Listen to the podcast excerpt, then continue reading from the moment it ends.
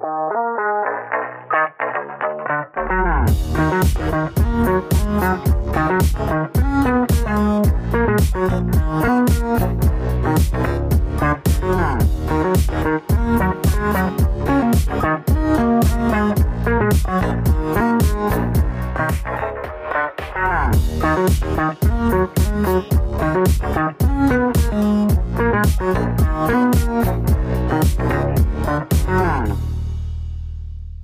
Und herzlich willkommen zu Folge 148 der Apfelnerds.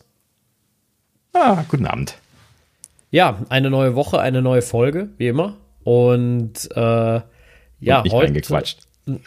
genau, wird nicht reingequatscht. Und heute äh, zu zweit, ähm, weil wir Thorsten leider krankheitsbedingt entschuldigen müssen. Äh, von dir Ja. aus auf jeden Fall gute Besserung. Genau, gute Besserung. Geht leider weiter rund. Ne? Ja, Äh, die Tage hat er ja noch auf die Frau aufgepasst, jetzt ist er selber dran. So ist das Genau. halt. Richtig. Also ich sehe das aber auch so allgemein im Umfeld, ne? Also äh, irgendwie Ja. äh, vieles, vieles kreist gerade. Ich meine, äh, das, das kommt halt vor und äh, hoffen wir das äh, auf, auf schnelle Genesung. Von daher ne, hoffen wir mal das Ja. Beste. Richtig. Und vom Besten, also vom, vom besten Wünschen, gehen wir natürlich auch weiter in die besten Wünsche. Ne? ähm, auch wenn es nur Postmortem vielleicht ist, aber Happy Birthday, Steve Jobs. Yay! Ähm, ja, am 24. Wir nehmen ja jetzt ein bisschen später auf. Äh, 24. Februar wäre er 68 Jahre alt geworden. Puh, ist dann immer noch mal so ein, so ein Moment des Schluckens, wenn man realisiert, dass der erst 68 geworden wäre. Ne? Äh, ja, krass, ne? Also ich meine, wie viel hätten wir noch äh, von, von ihm haben können? Ich frage, also ich weiß, man soll das nicht und ich will jetzt auch nicht die Leier aufmachen mit Steve, alles besser, will ich ja überhaupt nicht sagen. Darum geht's jetzt auch gar nicht. Trotzdem würde es mich interessieren, wie Apple heute dastehen würde, wäre Steve noch da. Wäre Apple dasselbe Apple wie heute oder äh, was wäre Nee. anders, ne? Natürlich nicht. Klar, er hätte das ganz anders getrieben. Ne? Das, das hat er ja auch immer gesagt. Ne? Also Tim wird das nicht so machen, wie ich das mache. Und er hat ihm ja gesagt, mach das nicht so, wie ich das mache. Mach das so, wie du das richtig findest. Ja, Ja, ist, ist auch genau- wahrscheinlich das einzig Richtige. Genau, richtig. Also es soll erstmal, du kann, man kann eine Firma oder man kann sowas nicht machen, wie man anders es tun würde. Das ist auch total in Ordnung und, und auch richtig. Äh, Steve war ja auch eine ganz besondere Persönlichkeit, das muss man ja ganz klar sagen. Ähm, d- Er war nicht immer einfach, auch das hat, hat glaube ich, mittlerweile jeder an allen Ecken und Enden gehört. Es gibt so viele legendäre Steve-Stories äh, über seine Eigenarten oder auch seine, äh, seine, seine ähm, äh, ja, Ausbrüche, sage ich jetzt mal. Ähm, das, äh, Ja. also ich glaube, die, die tollste, die ich, oder mit die tollste, die ich immer noch äh, im Kopf habe, ist ähm, die Geschichte bei der Entwicklung des ersten iPhones, wo, wo die, die Ingenieure mit, mit einem Prototyp reinkommen, der schon absolut hochentwickelt ist und Schweinegeld gekostet hat und Steve ihn, äh, dem Steve gezeigt haben und dann Steve gesagt hat, mach das dünner, das will so keiner haben. Und die gesagt haben, ja, dünner geht nicht. Und er das wohl ins Aquarium geschmissen hat und sagt, da kommt noch Luft raus. Da ist noch Platz. Das ist so eine überlieferte Story, die ich mal gehört habe, die ich sehr, sehr amüsant finde und ich glaube auch seinen Charakter sehr gut beschreibt.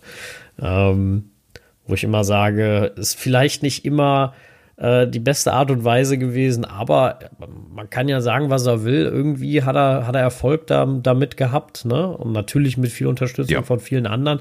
Aber ich glaube, er konnte die Leute so, so schroff er auch war, äh, glaube ich, konnte er die Leute motivieren.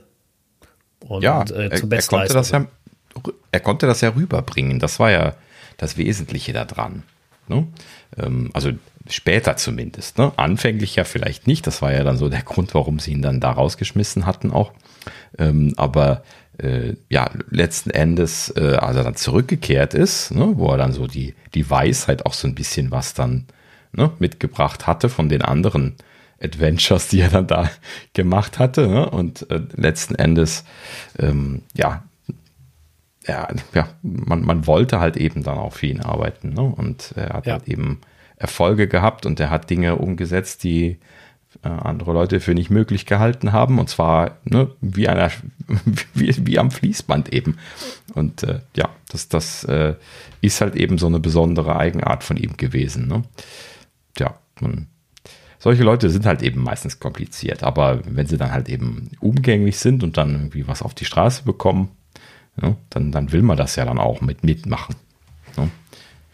Ja. ja, und vor allem, ähm, er hatte ja die, die Einstellung und auch den Antrieb, was zu verändern. Also er, er war ja ganz klar auch in seiner Kommunikation, ähm, dass man es nicht so, also dass man was anders machen will. Ne? Lass, lass uns die Dinge richtig machen, ordentlich machen, äh, gut machen. Also mit der, das ist ja auch oft was, äh, was, was Leute Apple böse entgegenbringen oder auch Steve, wo sie sagen, ja, der hat ja eigentlich nichts erfunden, der hat ja immer nur von den anderen geklaut.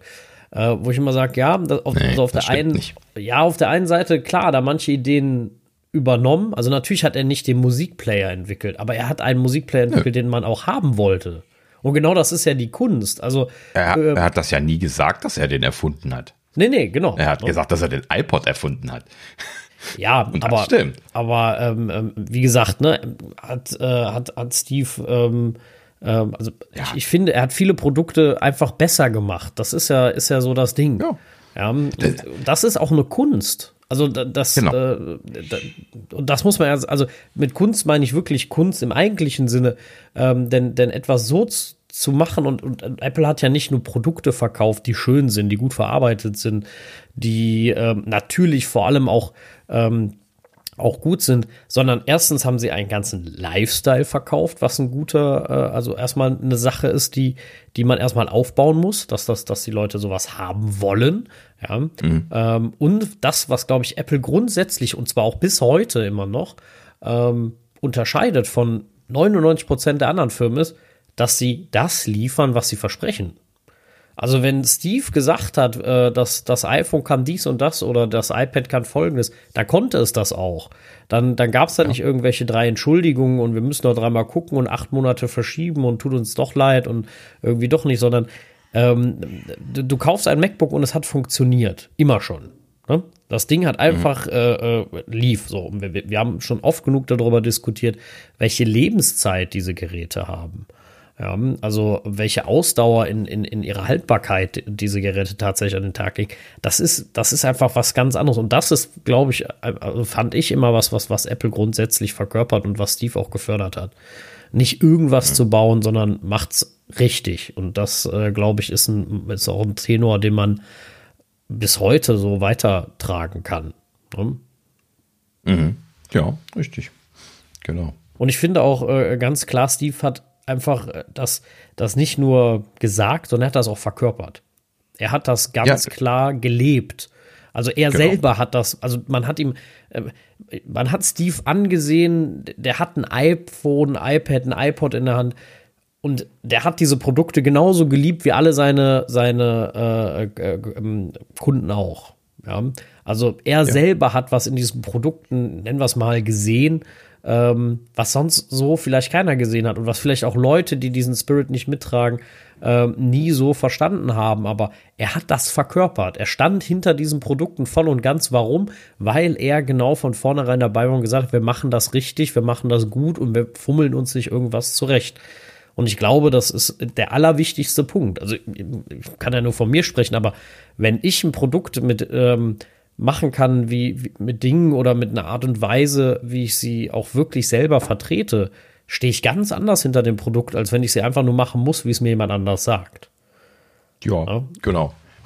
Das ist ja auch schon zeitlebens meiner Karriere überall irgendwie immer wichtig gewesen. Also ja, ich gehe ja immer in, in Jobs auf, wenn ich mich da identifizieren kann. Ne? Und genau. dann, äh, wenn, wenn man das die Leute machen lässt, was ich tatsächlich erlebt habe, dass das aktiv ausgebremst worden ist in verschiedenen Firmen, äh, mehrfach sogar leider, äh, so leid es mir tut, aber äh, das, das ist dann immer der, im Prinzip der Todesstoß, also der Todesstoß für Produkte und der Todesstoß für Firmen. Ne? Ja. Und ähm, letzten Endes ähm, also klar, ne, also so, so Mittelmäßigkeit oder sowas. Also Todesstoß ist jetzt vielleicht übertrieben gesagt, ne? Also in der Mittelmäßigkeit schwimmen können die auch noch. Ne? Aber äh, dieses State, State of the Art Pushen, was, was Steve immer gemacht hat, das ist genau das. Da musst du so dahinter stehen.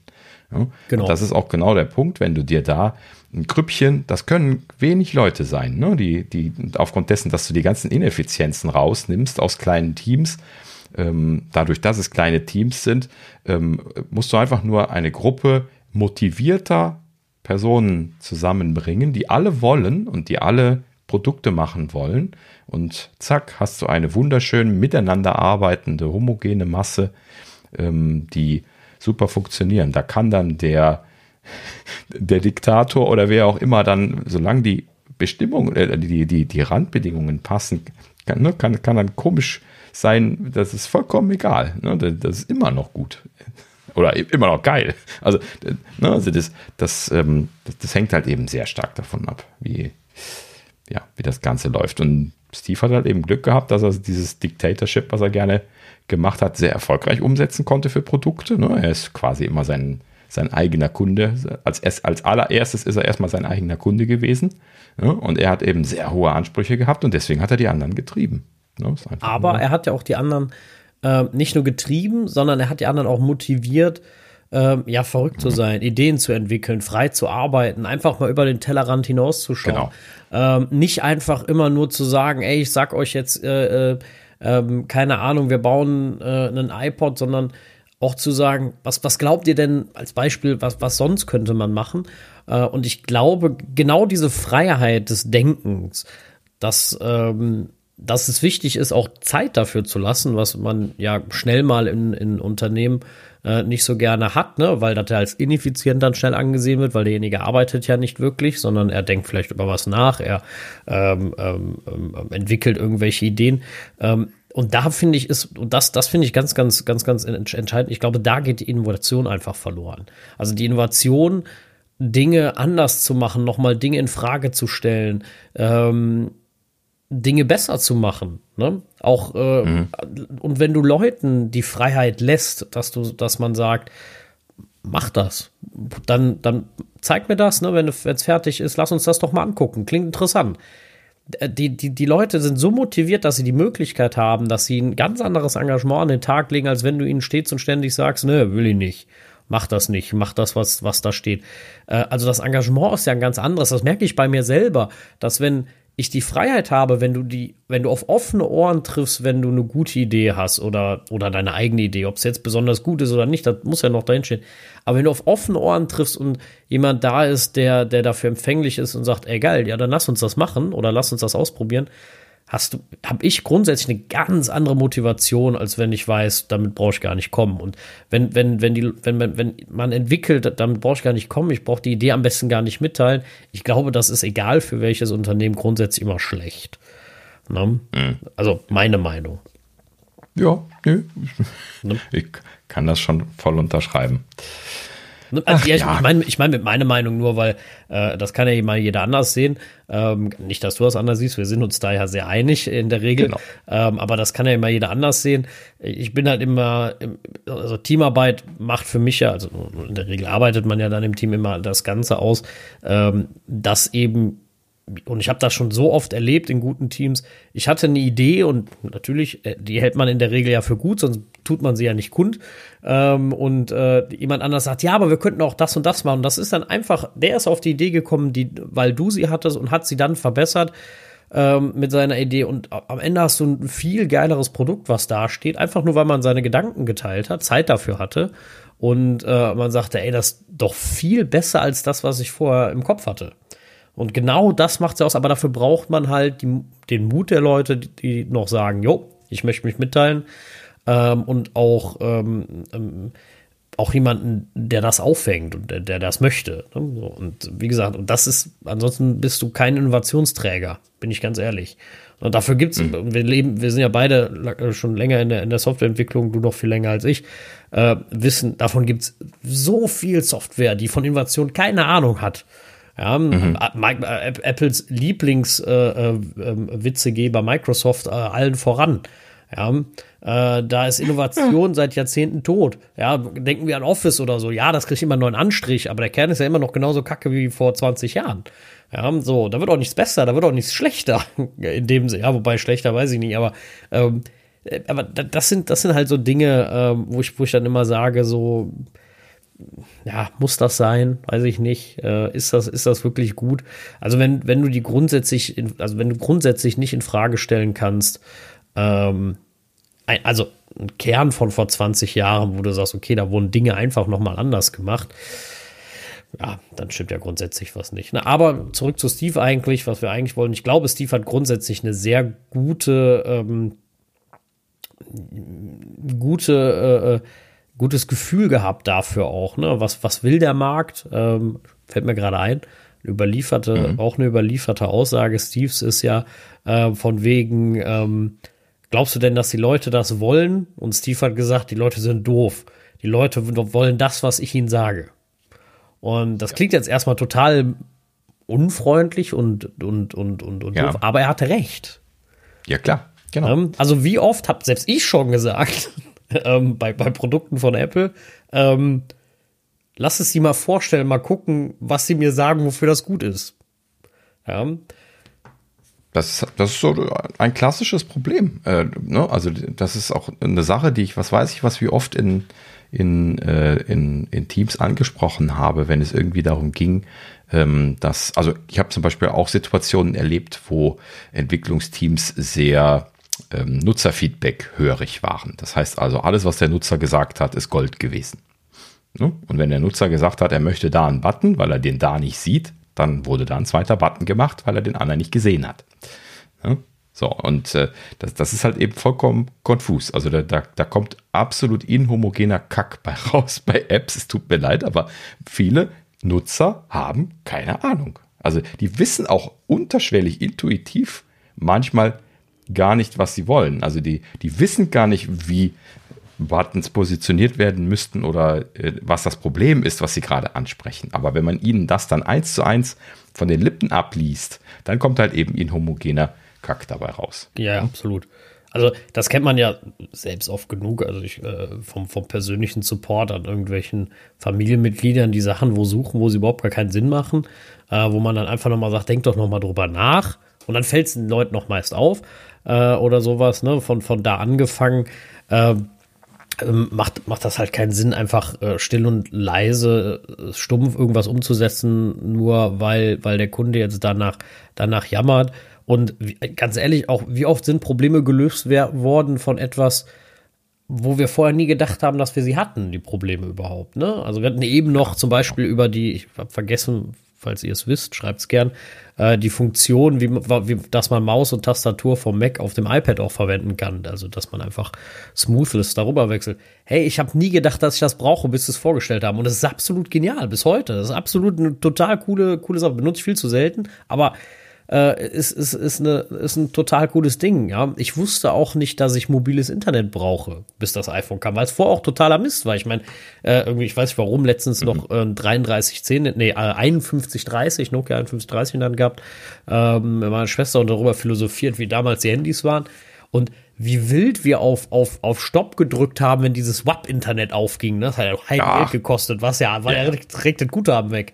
Ne? So. Und Absicht, ja. Genau, und damals hat ja nur jeder gesagt, was brauche ich Internet auf dem Handy? Ist ja völliger Quatsch. Ja, so. Ja, ja. So. Paranoia ausgelöst. Das Richtig. absoluter Wahnsinn. Und ja. heute ist das nicht wegzudenken. Ja, also stell mal ja. vor, du könntest heute nicht mal eben dein iPhone in die Hand nehmen und gucken, ob das Restaurant noch offen hat, nach der Telefonnummer googeln, keine Ahnung, was auch immer. Ne? Ich habe letztens noch gesagt, naja, eigentlich brauche ich das gar nicht so oft. Einfach mal so äh, in den Raum gestellt und dann mal ausprobiert und gesagt, okay, wie lange komme ich denn darum, mal eben mein iPhone zu greifen und zu sagen, ich google mal eben was oder ich, ich, ich guck mal eben was nach. Ja, das dauert nicht lange. Also da- da- das ist nur so in meinen Alltag übergegangen, dass ich mal eben in die E-Mail gucke, dass ich mal eben meine Erinnerungen gucke, Notizen mache, keine Ahnung, dass das für mich halt normal geworden ist und gar nicht mehr so in, in, natürlich in den Vordergrund tritt, wie äh, äh, wie es früher mal war. Aber das sind halt Dinge, die natürlich auch die Zeit mit sich bringen, aber wo vorher doch nie einer drüber nachgedacht hat, ob man das braucht. Bis zum iPod hat doch auch keine Sau darüber nachgedacht, tausend Songs mitzuschleppen. Ja, warum? Ja, weil es auch unpraktikabel war. Ne? Also, äh, ich weiß nicht, Ja. in, in dem einen Steve Jobs-Film sieht man das ja, wie er mit dem Discman da rumrennt und den dann wegschmeißt. Ich weiß nicht, ob Discman war oder ob es ein äh, Walkman war. Äh, So, ja, aber genau das war ja der Punkt. Ja, es war scheiße, auf Deutsch gesagt. So, und dann kam Steve und hat gesagt, hey, das geht auch geil und sieht auch noch gut aus und macht noch Spaß zu bedienen und ist auch noch einfach. Ja, ja so. Genau. Also damals gab es auch gar kein Interface für 1000 Songs. Das müssen wir ja auch mal ganz klar sagen. Wollte, wollte jemand auf seinem Walkman, also da geht es ja eh technisch nicht, aber nimm mal, der Discman hätte es hingekriegt. Will, da willst ja keine 1000 Songs durchklicken. Da gab es vor, zurück, Play, Pause und das war's. Ne? Und äh, so, also das, das, das war ja eine ganz andere Entwicklung, ne? Und das, das, und da kam ja dann noch mit zu, dass du auf einmal digital Musikdownload brauchtest, die ist ja auch bis, die auch heute völlig normal geworden sind. Das gab es ja alles gar nicht. Also, hm. das, das, das, das hat ja schon, also muss ich ganz klar sagen, viele Produkte einfach schlichtweg die Welt verändert. Ne? Also, wie Steve auch immer gesagt hat, sie haben nicht nur äh, äh die Art des Musikhörens verändert, sie haben die ganze Musikindustrie damals verändert. Und das war auch so. Ne? Ja, das muss man ganz klar sagen. Ne? Und genauso mit Software-Downloads. Ich weiß noch, wo die ersten Macs kamen und dann den Mac App Store hatten und dann gab es die Updates nur noch über den Mac App Store und dann war das so ein Riesenbohai und, und heutzutage kein Mensch will mehr eine CD einlegen, mal davon abgesehen, dass es technisch gar nicht mehr geht. Ja, und äh, ich bin jetzt auch keine 100 Jahre alt, würde ich jetzt mal behaupten. Ne? Also aus, aus dem Alter deiner Tochter raus gesehen vielleicht schon, gebe ich zu. Äh, ne? Das ist ja immer so eine perspektivische Sache. Ähm, ne? Meine Nichte sieht mich auch als uralt, aber die ist gerade zwei. Also äh, von daher ist das natürlich auch eine weite Perspektive. Ich kenne das ja, ja, selber immer, als ich damals noch 13 war, ne, aber 20-Jährige für mich uralt. Ja. Mhm, und äh, aber natürlich ist das so, wenn man, wenn, wenn ne, deswegen sage ich, wenn ich von damals rede, ne, das ist ja keine 100 Jahre her. Ja. Ähm, und was sich da alles getan hat. Also ich finde das immer noch unglaublich beeindruckend, so vom ersten iPhone oder iPod bis heute. Wahnsinn. Ich finde das, was Steve uns da mitgegeben hat, absolut unglaublich. Ich glaube, die mhm. Welt wäre heute eine ganz andere, hätte Steve nicht gegeben. Da bin ich ganz sicher. Absolut. Ja, genau. Wer weiß, wie es gelaufen wäre. Ne? Irgendwann die Zeit pressiert ja dann verschiedene Themen äh, manchmal auch von alleine auf. Ne? Wann jetzt das Smartphone Ihnen gut gekommen wäre und von wem, ist natürlich dann schwer zu sagen, ohne ihn da jetzt irgendwie in der Formel zu sehen. Ne? Aber ja, das sind halt eben so diese wegweisenden Entscheidungen gewesen, wo ne, die, die Technikwelt äh, da einen deutlichen Schritt voran gemacht hat bei den Themen, die er da bearbeitet hat. Ne? Und das ist halt eben auch seine, äh, ne, seine, seine Legacy, an, den, äh, an die sich alle erinnern werden. Absolut. Und, und genau das ist ja der Punkt. Ne? Also es geht gar nicht mal um, um neu erfunden, sondern verändert. Und, und zwar in, in einem drastischen Maße verändert. Ja, ähm, beste Beispiel, erste iPhone. Schöne Präsentation. Smartphones, die wir bis dahin hatten, ne, kennen wir alle. Also ich glaube, alle unsere Zuhörer werden sowieso kennen die Präsentation. Palm Tree, bla, Stylus, ne? Nobody wants a Stylus. Ja, ja. You take him, you mhm. lose him äh, legendäre ja. Worte. Und dann kommt er mit einem Multitouch-Display um die Ecke. Ja, das war absolut geil, ja. Ja. Auch, dass das nicht druckintensiv war, sondern auf deinen, auf deinen Finger reagierte. Das war eine ganz andere. Also damals kannte man ja nur scheiß Touch, äh, Touchscreens, das darf man auch nicht vergessen. Die Touch, ja. Touchscreens, boah, das ist schwer zu sagen manchmal. Aber das, das ist zum Beispiel so eine klassische Sache, wo du das gerade sagst. Ne? Also, äh, die, also, da sagen dann immer alle, ja, aber Steve hat ja den äh, kapazitiven Touchscreen überhaupt nicht erfunden. Genau, hat er nicht. Den gab es jahrzehntelang. Ja, den hat nur keiner geil gemacht und hat keiner ein Mobiltelefon verwendet. Genau, das Potenzial ja. da drin zu sehen, ist, ist eine ganz genau. wichtige Geschichte. Also, ja. Äh, äh, also es gibt so ein, habe ich irgendwann mal gesehen, so, ich weiß nicht, ob es ein Motivationsbild ist, ich weiß nicht, äh, wie man sowas nennt, ähm, aber da steht ein Mann vor einer Mauer, ist so eine Karikatur, ne, und hat 100 Leitern. Lehnt die Leiter aber nicht an der Mauer an, sondern stapelt sie übereinander und kommt nicht über die Mauer. So, das, das der, der, der, der, die Moral von der Geschichte ist, alle Ressourcen bringen dir nichts, wenn du nicht weißt, wie du sie einsetzt. So, jo, das heißt, das Potenzial da drin zu sehen, zu sagen, ey, das wäre doch eigentlich geil im Telefon, kriegen wir das hin und das umzusetzen und es ist ja nicht nur der Touch, Touchscreen gewesen, es ist das ganze Betriebssystem. Also diese Homogenität in dem ganzen Gerät, die war so saugut. Und für die damalige Zeit ja 100 Jahre vorausgefühlt. Ne? Also das war ja so weit weg. Also das war so gut. Ähm, ja, dass man ganz klar sagen muss, natürlich hat er das nicht erfunden, aber er hat das Potenzial genutzt. Was bringt's denn, wenn die anderen alle drauf sitzen?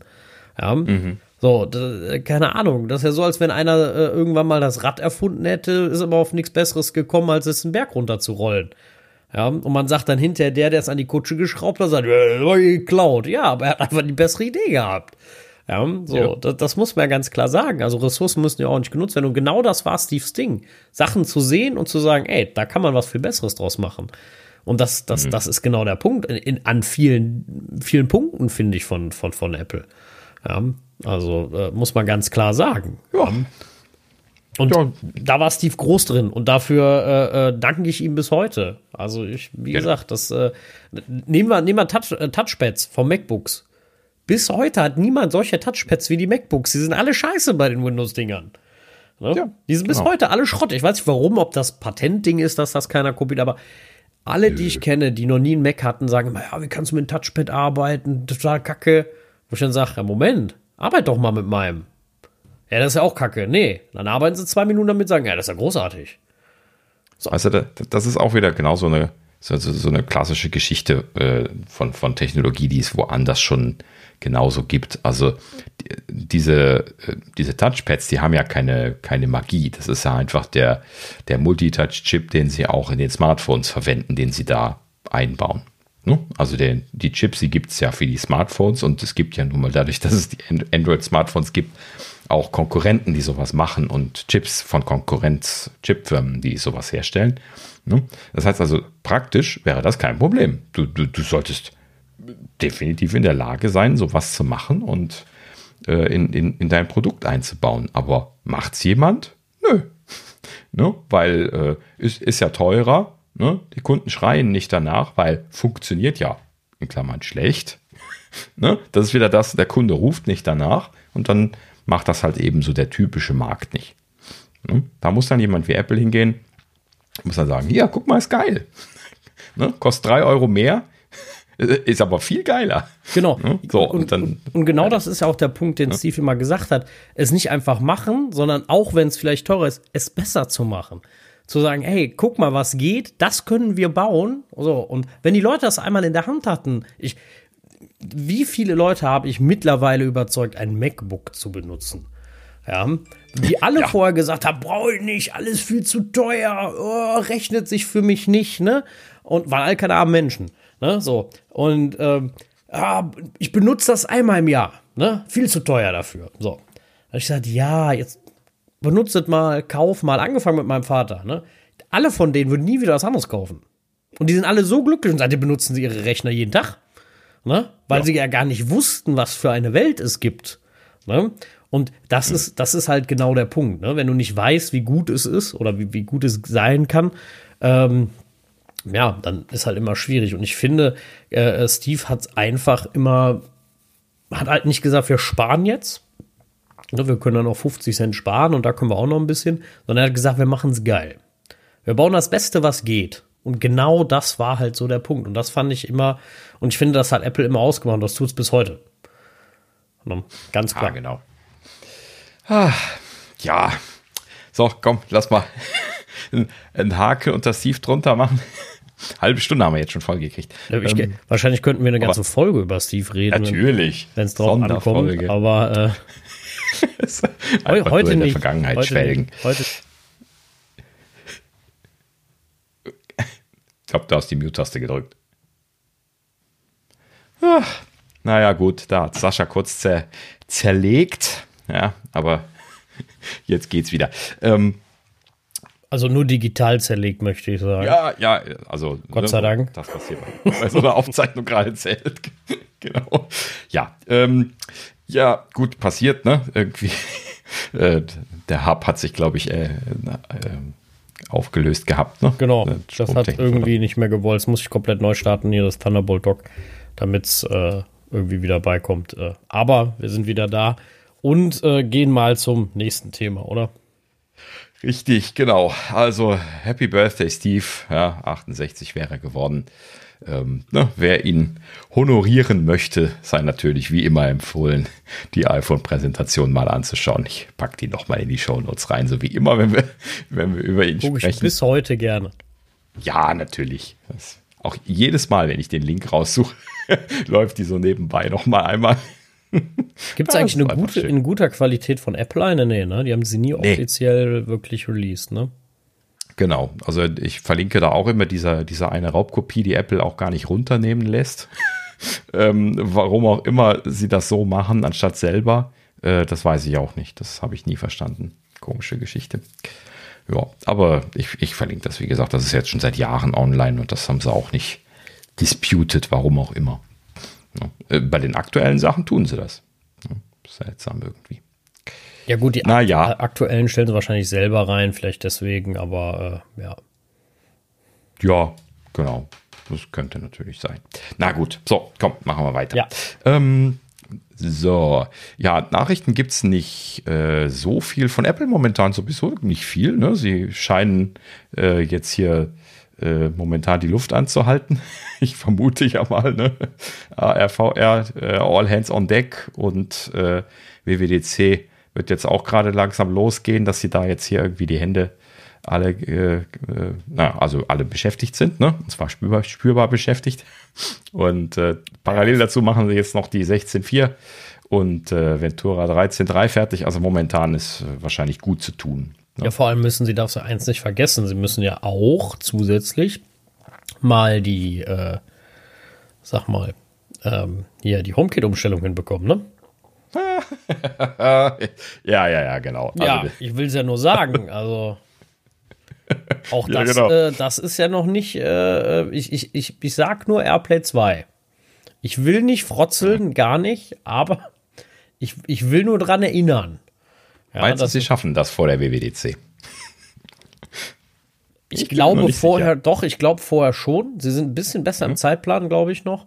Ähm, aber ich glaube auch, ähm, es wird knapp. Tja. Das glaube ich schon. Ich glaube schon, dass es knapp wird, vielleicht. Äh, ähnlich wie jetzt zuletzt, sage ich jetzt mal.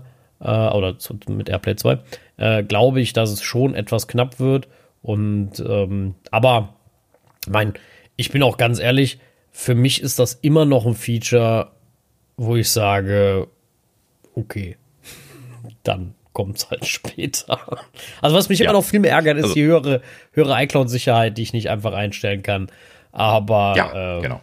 Das ärgert mich auch mehr. Das, aber das äh, Feature, muss ich jetzt ganz ehrlich sagen, ist so, naja.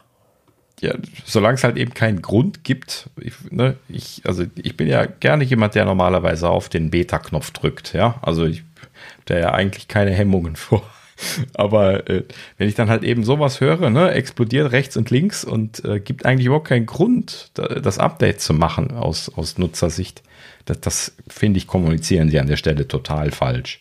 Ich glaube, das wird über Jahre, werden die Leute da das Update nicht machen, wenn sie sie nicht pressieren. Warum? Da steht nämlich einfach nur hier, geh auf die neue Version. Und da steht ja auch gar nicht dabei, mach das, das, das und das besser. Nee, da steht einfach nur neue Version. Zack. Und dann geht's kaputt das sagen natürlich alle auf Twitter und auf äh, Mastodon und sonst überall, äh, wahrscheinlich auch auf Facebook und so. Ja, lass die Finger davon und dann macht es wieder keiner mehr. Ja, das also genau das, also auch, also ich meine, immer noch nicht vergessen, ne, in der Beta kann das mal passieren. Da kann ich irgendwie, bin ich immer noch auf der Seite, wo ah. ich sage, okay, das ist nun mal so. Ähm, Aber das war ja released. Genau, das, ja das, genau das darf ihnen nicht passieren, ne? Ja. Aber gut. Naja. Äh, ich hoffe ja immer ja, noch auf iOS 17 als Bugfix Release, deswegen. das will. Ja, genau, da warten wir noch ein bisschen länger drauf.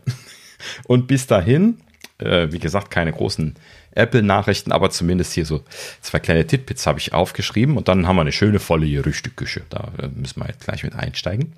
Ähm, so, und vorher jetzt aber hier gerade wie gesagt, zwei Kleinigkeiten. Äh, einmal Digitimes äh, berichtet, ähm, Apple reduziert Chipbestellung, äh, Chipbestellung bei TSMC. Ähm, genau genommen stand in der Meldung drin, Apple und Intel haben die Orders reduziert. ähm, ja, gut, also Intel ja jetzt auch großer Kunde bei, bei TSMC, ne? also die haben ja viel 5-Nanometer-Prozess gekauft, wenn ich das richtig gehört habe, ne? und fertigen da ja jetzt verschiedene, verschiedene Chips. Letzte Woche hat man noch philosophiert, wo dieser i9 gebaut werden könnte. Also ist gar nicht so unrealistisch, dass sie den eventuell bei TSMC bauen lassen ähm, ne, weil das ja äh, bei ihnen selber momentan eben noch nicht äh, leistungsfähig genug ist im Vergleich zu dem, was TSMC liefert. Deswegen haben sie ja angefangen, bei denen äh, Fabrikationskapazitäten zu kaufen und halt eben nicht wenig. Das heißt, sie scheinen da auch ordentlich zu produzieren. Ne. Naja, so, auf jeden Fall, ähm, beide scheinen wohl die Orders ein bisschen was äh, reduziert zu haben. Ähm, das, das hätte ich jetzt per se eigentlich so gar nicht berichtet, aber in diesem Artikel wurde dann so als äh, Seitennotiz nochmal eine Sache erwähnt, wo wir schon mal drüber spekuliert hatten und deswegen wollte ich es mal einmal hier nochmal aufgeführt haben. Und zwar, ähm, Apple hat wohl bei TSMC die gesamte Kapazität für den 3-Nanometer-Prozess gekauft. Das heißt also 100 Prozent 3 Nanometer. Wahrscheinlich nicht ewig, aber für den Moment, wo die ja jetzt angefangen haben, 3 Nanometer zu produzieren, sind die erstmaliger Exklusivpartner. Das heißt, äh, da ist natürlich dann Intel ein bisschen, äh, guckt dann ein bisschen dumm aus der Wäsche. Die hätten wahrscheinlich auch gerne 3 Nanometer gekauft. Ich vermute, deswegen haben sie es auch gekauft, ne? um da so ein bisschen was stinken zu können.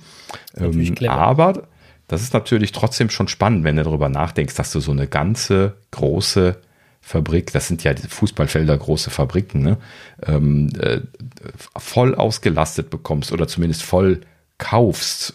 Ne? Also, beziehungsweise Apple kriegt die auch ausgelastet. Ne? Das, ist, glaube ich, nicht das Problem. Ähm, ja, und äh, letzten Endes, das, das sind Voluminas, ne? das, das kann man sich kaum vorstellen. Also die, die Menge von Chip-Wafern, ne? das sind ja mehrere tausend Wafer im Monat, so, so ich meine sechs, siebentausend oder sowas hieß es, würden die in einer so einer Fabrik produzieren. Und ähm, ich glaube, um Arizona ging es, was sie da geplant haben zu produzieren.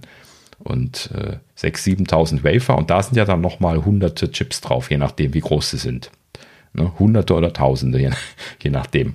Ne? Das sind ja dann diese großen 30 Millimeter Wafer, diese modernen, ne? die schon so groß sind wie, ein, wie eine Pizza schon von Grundwegen her. Ne?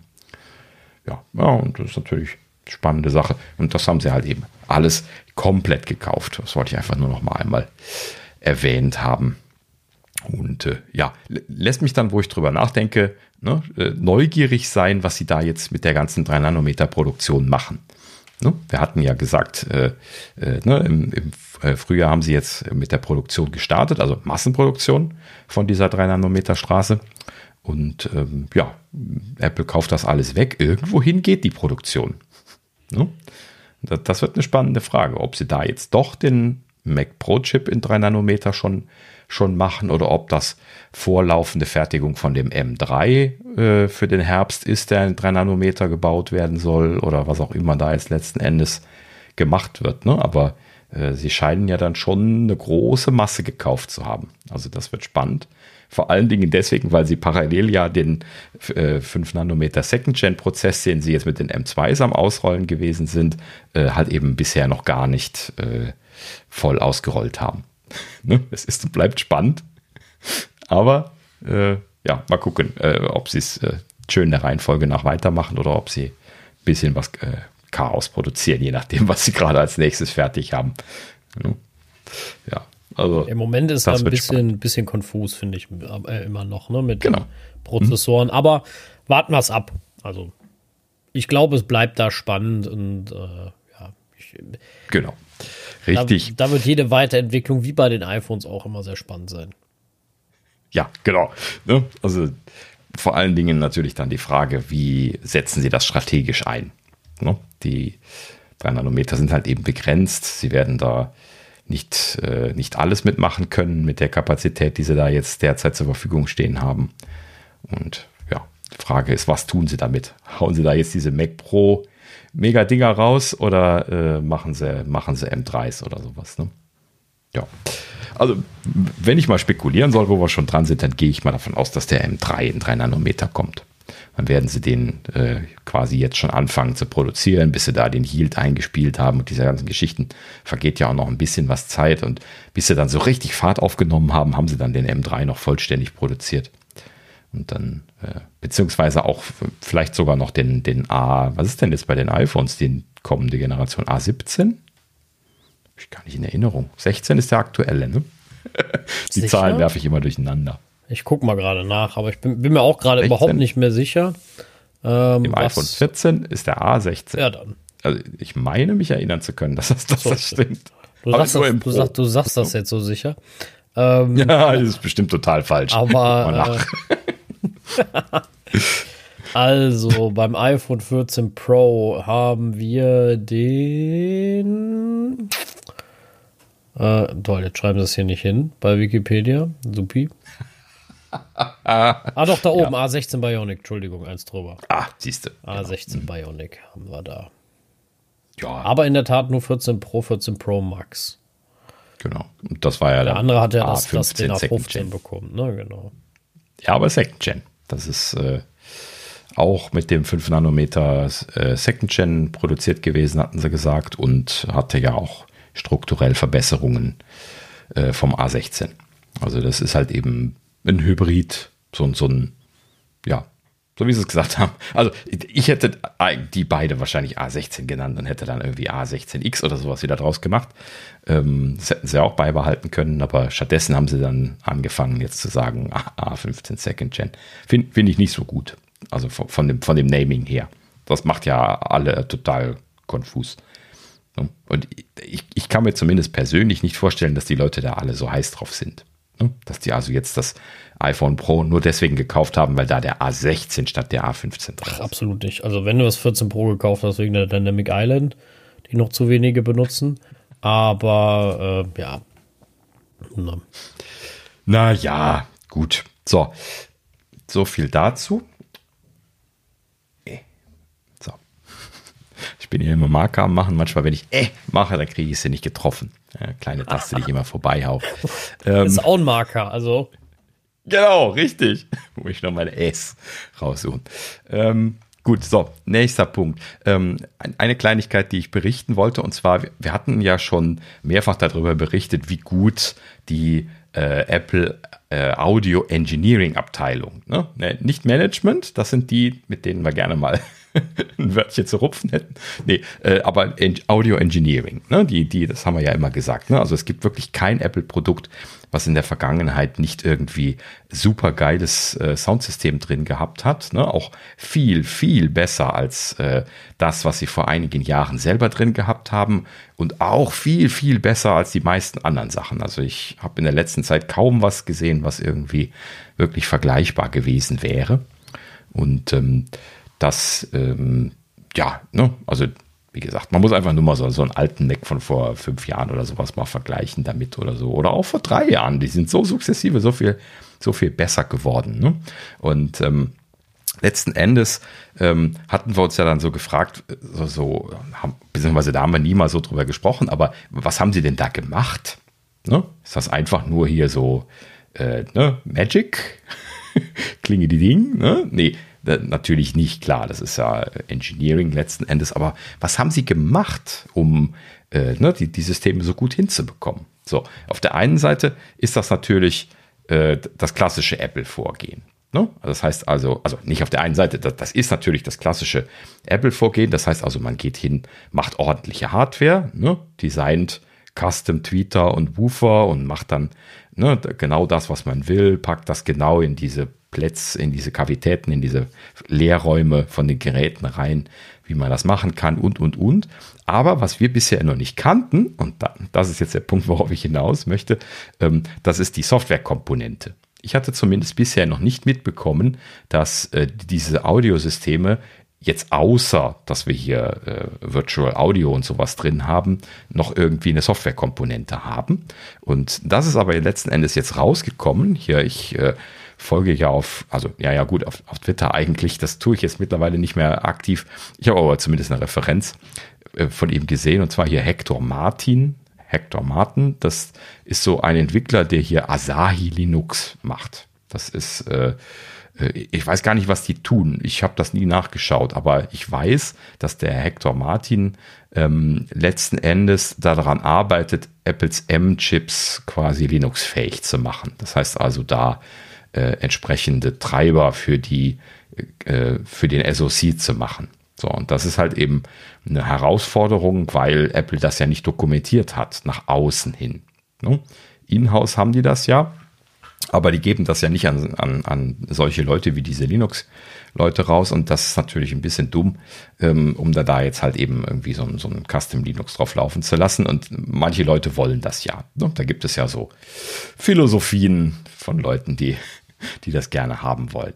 So, lange Rede, kurzer Sinn, ne? da kann man jetzt natürlich so oder so sehen, ob man das jetzt braucht, aber ähm, letzten Endes ist Hector Martin halt eben jemand, der sich sehr gut mit diesen Low-Level-Themen von Apples äh, Chips auskennt und in diesem Sinne da sehr viel gemacht hat. So, und bei dem habe ich jetzt das erste Mal eine Erwähnung gesehen, die ist mir auch tatsächlich bisher noch nie aufgefallen. Und zwar gibt es da äh, unter macOS einen, einen Daemon, der heißt äh, Speaker Safety D.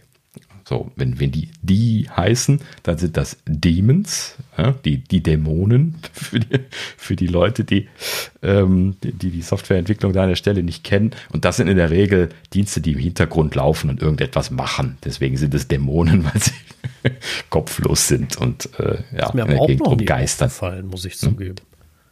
Hm? Echt? Nee, also ich habe den, nein, also das mit dem. Achso, der Demon meinst du jetzt, oder? Nein, nein, der Demon. Das Demons mit, ja. mit T enden, doch, das ist mir auch schon mal aufgefallen. Das eine oder andere Mal. Nein, nein, ich meinte schon, ähm, der, der Demon, das den gibt, das ist mir irgendwie äh, nie wirklich aufgefallen, muss ich zugeben.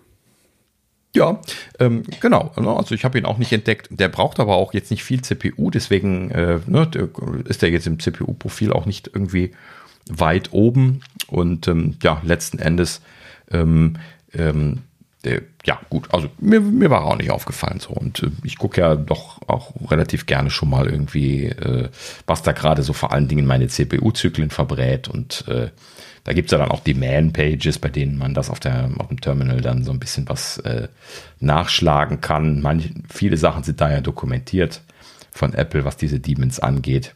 Da steht dann zwar immer nur äh, ist ein Demon, Finger weg, aber da steht immerhin, was er tut. Also so zumindest in einem Halbsatz. Ja.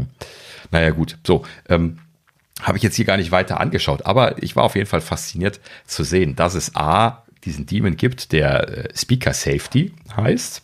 Und äh, dann ist natürlich gleich die Frage, was macht der? Und das hat äh, äh Hector Martin natürlich auch direkt beantwortet in dem Post, den er da geschrieben hatte. Und zwar ähm, machen die etwas, was ähm, Overdrive heißt. Das heißt also, ähm, der, ähm, wenn man, also man, da muss man vielleicht ein kleines bisschen ausholen, was jetzt Audiotechnik angeht. Ne?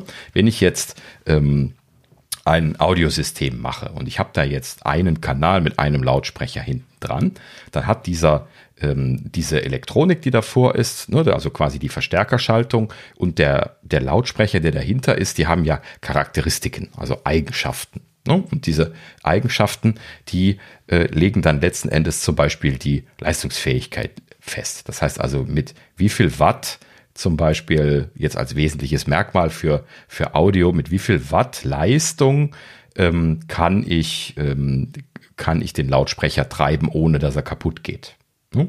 Man kann sich ja vorstellen, da das ja eine physische Bewegung ist, die der Lautsprecher macht, dass jeder Lautsprecher irgendwann stirbt, ne? wenn er zu große Bewegungen machen muss.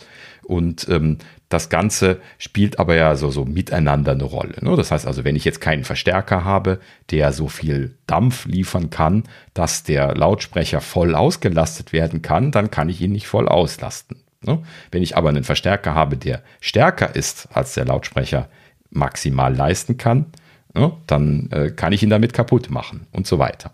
Ne? Also das muss alles zusammenpassen. So und die, die klassische Vorgehensweise jetzt bei Audiosystemen ist, dass man das so auslegt, ähm, gerade jetzt, wenn der Nutzer da ne, an, dem, an dem Regler rumdrehen kann und das potenziell zum Sterben bekommen könnte, dann legt man das natürlich so aus, dass die eben nicht sterben können. Ne? Dass die also ähm, einfach ein, ein, Limit haben, wo du nicht drüber gehen kannst. Ähm, dieses Limit dann in, in irgendeiner Art und Weise festgelegt ist. So und Systeme, die das nicht haben, zum Beispiel die so klassische Audiosysteme, wie man die so sich ins Wohnzimmer stellen kann, wo man dann so einfach mit, mit Litze Lautsprecher dran, dran anschließt an irgendeinen Verstärker. Klar, ne, da kann man die auch kaputt machen. Ne? Dreht man auf, bums, und dann sind, sind die Membranen kaputt. Ne? So, und ähm, letzten Endes ähm, geht das aber halt eben auch subtiler und das Ganze ist natürlich wie so oft noch deutlich komplizierter. Ich will das jetzt natürlich auch nicht im Detail erklären, aber es gibt jetzt noch eine Unterscheidung zwischen der sogenannten äh, Sustained Load, das heißt also dem, dem Durchschnitt von dem, was der Lautsprecher an Belastung bekommt und dem sogenannten Peak Load. Das heißt also, äh, Lautsprecher halten in der Regel für kurze Zeit mehr Last aus als im Durchschnitt. Ne? Das heißt also, ich könnte sie für eine kurze Zeit überlasten, äh, wenn ich sie danach wieder abkühlen lasse. Ne? Und äh, genau da kann man jetzt bei dem Speaker Safety D tatsächlich sehen, dass Apple das gemacht hat. Das heißt also, die haben nicht nur dieses Audiosystem gebaut und äh, äh, betreiben das mit einer festen Leistung, die man ansteuern kann, sondern die haben da Monitoring drin. Das heißt also, sie schauen sich die Temperaturen von den einzelnen Lautsprechern an. Sie schauen sich aktiv die, die Leistungswerte davon an. Sie unterteilen das sogar nochmal in die unterschiedlichen Elemente, also Tweeter und, und Subwoofer. Und ähm, sie haben dann ein System, was aktiv Overdrive betreibt. Das heißt also, wenn die Lautsprecher kalt sind, ne, also vorher nicht belastet gewesen sind und du drehst jetzt auf ne, und möchtest laut etwas wiedergeben, dann sind die Lautsprecher sehr laut und klar, weil sie deutlich über dem gefahren werden, was sie eigentlich als Sustained Load äh, erlauben könnten. Ne? Wenn man das jetzt fest einstellen müsste. So, das heißt also, das ist ein dynamisches System, was die ganze Zeit, während das läuft, darauf schaut, wie heiß sind die einzelnen Lautsprecherelemente. Ne? Was soll ich jetzt gerade wiedergeben? Wie laut ist es eingestellt? Und dann hm, überdrehen die das halt eben. Und zwar deutlich um, um einen großen Faktor. Ich habe jetzt keine genaue Zahl gesehen, aber hier ist, äh, sind so Dinge, ja genau, hier so Maximum Power ist ein, ein Watt und Peak Power 22 Watt. Also das ist schon ein Overdrive ne, vom Faktor 22. Und ähm, das, das, das ist dann äh, eine der Komponenten, mit denen sie diese Lautsprecher so gut machen. Jetzt muss ich an der Stelle dazu sagen, das ist mir tatsächlich noch nie aufgefallen, dass die runterregeln, wenn sie zu heiß werden. Ne? Also die Lautstärke. Hm? Aber ähm, ja, gut, weiß nicht. Also, äh, also Entweder macht sie das sehr intelligent. Also eins, einzige, äh, also nicht Resultat, eins, Schlussfolgerung ist, äh, du machst zu wenig Partys. ja, vor allen Dingen mit einem MacBook als ja. Lautsprecher, richtig. Also ich habe das auch in der Tat noch nicht mitbekommen, aber ich höre auch echt selten über die MacBook-Lautsprecher richtig irgendwas. Ähm, weil wenn ich in der Umgebung bin, keine Ahnung, im Büro, machst das ja nicht an, dann gehst du ja jedem auf den Senkel mit. Äh, zu Hause hast du meist was Besseres. Mhm. Und wenn ich auf dem Balkon sitze im Sommer oder so und da was mache, dann machst du das auch nicht, weil du auch eben auf den Senkel gehst. Wobei das stimmt ja, nicht, genau. wenn die Kinder draußen laut sind, ist das eigentlich eine gute Option, aber meist bin ich dann doch wieder so nett, dass ich sage, okay, ich tue lieber meine AirPods rein, statt laut Musik anzumachen, aber vielleicht wäre das mal eine andere Option, um zu sagen, hey, jetzt teste ich mal die MacBook-Lautsprecher. Ähm, wann die denn mhm. äh, runterregeln. Ne? Ja. Ist, ist ja dann quasi ein, äh, ein physikalischer Test, also von daher ein physikalisches Experiment. Da kann man ja, kann man ja verhandeln. Also macht man ja mitten am Tag. Ich gehe ja nicht nachts um zwei. In der, also ich gehe schon manchmal nachts um zwei auf den Balkon, das gibt's, aber im Sommer vor allem, äh, wenn man irgendwie Gäste da hat, aber ähm, das ist nicht die Norm. Und vor allem drehe ich da keine Musik auf. ja, richtig, genau. Ja, aber das ist auch genau das richtige Stichwort. Ne? Die Norm ist das halt eben hier auch genau nicht. Deswegen erzähle ich das Ganze auch. Ne? Also das, das Typische ist, dass man halt eben seinen Lautsprecher so vom Limit einstellt, dass äh, er halt eben nicht stirbt, auch wenn er heiß ist. Ne? Ähm, und Apple macht halt eben das, was Apple sehr gut kann, nämlich die Systeme so gut Hardware und Software aufeinander abstimmen, dass man das Maximum rausholen kann. Das, was wir eben bei Steve auch gesagt haben. Ne? Das machen sie immer noch aktiv heute. Ne? Da haben sie richtig Engineering-Ressourcen investiert, um extra diesen Daemon hier zu schreiben, der halt eben das Monitoring macht, um dann letzten Endes sicherzustellen, dass äh, man A, diese, diese Overdrive-Thematik machen kann und B, dass die Dinge halt eben nicht sterben. Ne? Ja, bedeutet übrigens auch im Umkehrschluss, ne, das, deswegen hat das hier Hector Martin auch berichtet, dass ähm, die Linux-Leute, die äh, Audio bei den MacBooks benutzt haben, mittlerweile läuft äh, der Großteil von den M-Chips, ähm, dass die ihre Lautsprecher kaputt gemacht haben deswegen. Weil die halt eben dann äh, unter ihrer Linux-Variante dann diesen Speaker Safety Daemon nicht laufen hatten und der halt eben eine aktive Regelaufgabe übernimmt und äh, je nachdem, wie sie dann diese diese Sustained Load dann eingestellt haben und die haben sie dann wohl teilweise ungünstig eingestellt beim Experimentieren und dann äh, ja, ist ihnen dann ihr Soundsystem um die Ohren geflogen. Ja, ne? aber naja gut, das sind dann halt eben dann die Kompromisse, die man machen muss, wenn man solche Hardware unterstützen möchte. ja, wie gesagt, kann man so oder so sehen. Ich, ich, bin natürlich auch ein Freund davon, wenn Apple das rausgeben würde, solche Informationen. Ähm, ne? also jetzt die Hardware-Dokumentation. Aber äh, naja, gut, das, das ist dann nochmal so ein Thema für sich. Ich freue mich ja, wenn sie, wenn sie Teile zum Ersatz, äh, zum, zum Reparieren und sowas schon, schon rausgeben mittlerweile.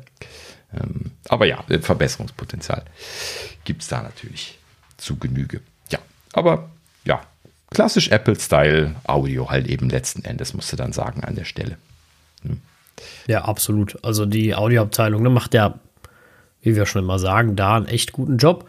Und äh, da sind wir ja auch grundsätzlich immer sehr zufrieden, also ich zumindest. Äh, bin da manchmal sogar beeindruckt. Ich weiß nicht mehr, wann das war. Ich glaube, ich habe mal Farm Simulator aufgemacht auf dem Mac. Da hatte ich nur das MacBook da und, und offen. Ähm, und dieser Sound, der mir entgegenkam, das war schon echt beeindruckend. Also es war wirklich schon echt gut. Ähm, wo ich mir dachte, so, ey krass, und das ist nur ein MacBook äh, was da steht. Deswegen, also da kann man im, im, Grunde schon sehr, sehr zufrieden sein, muss ich, muss ich ganz ehrlich sagen. Und äh, ja, von daher machen sie da alles richtig, ne? Also irgendwie, also das Engineering-Team ist da absolut genial. Der Rest, wie du schon sagst, naja. Ja, richtig. Genau. Na gut. So, dann sind wir mit der Nachrichtensektion schon durch. Dann lass uns mal mit der Gerüchteküche einsteigen. Das, äh, wie gesagt, noch eine ganze Menge. Ähm, lass uns anfangen mit äh, Mark Görman. Ja, diesmal ist ein bisschen durcheinander, weil das so im Laufe der Woche reingekommen ist. Aber gut, naja, wir fangen mal an äh, mit Mark Görman. Der hat natürlich hier im Power On Newsletter für Bloomberg äh, wieder orakelt und in diesem Fall ähm, hat er jetzt von etwas geschrieben, wo ich mir dachte, ach ja, gibt es da mal Neuigkeiten. Und zwar geht es äh, äh, um das Thema nicht-invasive Blutzuckermessung. Da haben wir ja auch schon das eine oder andere Mal drüber gesprochen. Und in diesem Fall war jetzt irgendwie hier die Headline, Apple arbeitet an eigener nicht-invasiver Blutzuckermessung. So, und dann dachte ich mir so, hä, wieso denn ein eigener? Das war doch irgendwie so ein Start-up äh, aus Großbritannien, was angeblich ne, schon fertig war, was äh, da irgendwie, ja, im Prinzip schon eigentlich schon gestern draußen sein sollte und so. Ich habe das extra nochmal nachgeguckt. Ne? Wir hatten von Rockley Photonics gesprochen. Das ist dieses äh, britische Startup. Interessanterweise hat man da jetzt seit einem Jahr nichts mehr von gehört. Sie hatten ja dann groß und laut verkündet, dass sie ein Referenzdesign in, äh, äh gemacht hatten, was so an Apple Watch Dimensionen erinnert hat und oder auch an was aussah wie irgendwie eine modifizierte Apple Watch oder sowas letzten Endes. Und ähm, ja, dass sie das halt eben auch an andere Entwicklungsteams irgendwie ähm, äh, rausgegeben haben, eben als Referenzdesign. Referenzdesign bedeutet normalerweise, du gehst hin, äh, schaust dir das Referenzdesign ein und äh, baust dann entweder ein Produkt auf Basis des Referenzdesigns oder entwirfst ein eigenes auf Basis der Technologie, die in dem Referenzdesign verwendet wird. Ne? Äh, hier zum Beispiel die Thunderbolt Hubs, ne, die, wo wir schon häufiger mal drüber äh, gelacht und geweint haben, äh, die sind meistens alle so zum Beispiel so auf Referenzdesigns von Intel basierend. Ne? Das heißt also, das sind einfach fertige ähm, äh, äh, Layouts, ne? also die, da bekommst du von, von Intel im Prinzip alles schon fertig. Ne? Also von, von welche Chips äh, wohin müssen, wie das Board aussieht. Also, naja, gut, sowas macht man dann oft nochmal selber, wenn man Custom sowas macht, aber zumindest wie das Design da drauf liegen muss, welcher Chip was macht, äh, wie die zusammengeklemmt werden, äh, ne, irgendwie ich weiß nicht, ob sie Treiber und sowas auch noch liefern, aber da ist auf jeden Fall irgendwie alles schon drin, wenn man so ein Referenzdesign macht, in der Regel, ne, so dass man relativ unaufwendig dann die entsprechende Technologie entweder direkt ausrollen oder äh, mit wenig Aufwand ausrollen kann. Ne? Und äh, das scheint aber dann nicht so ganz gestimmt zu haben bei Rockley Photonics, weil man sieht nichts und hört nichts. Ne? Und das ist immer schlecht. Sehr schlecht. Ja, das klingt meist so, als wenn du nicht viel zu zeigen hast, ne? Richtig, Genau. Ist scheinbar doch nicht so referenzig gewesen, wie sie gesagt haben. Genau, ne? also das muss man ja ganz klar sagen. Also wenn, wenn du was hast und wenn du äh, an was dran bist, dann kannst du ja auch was zeigen.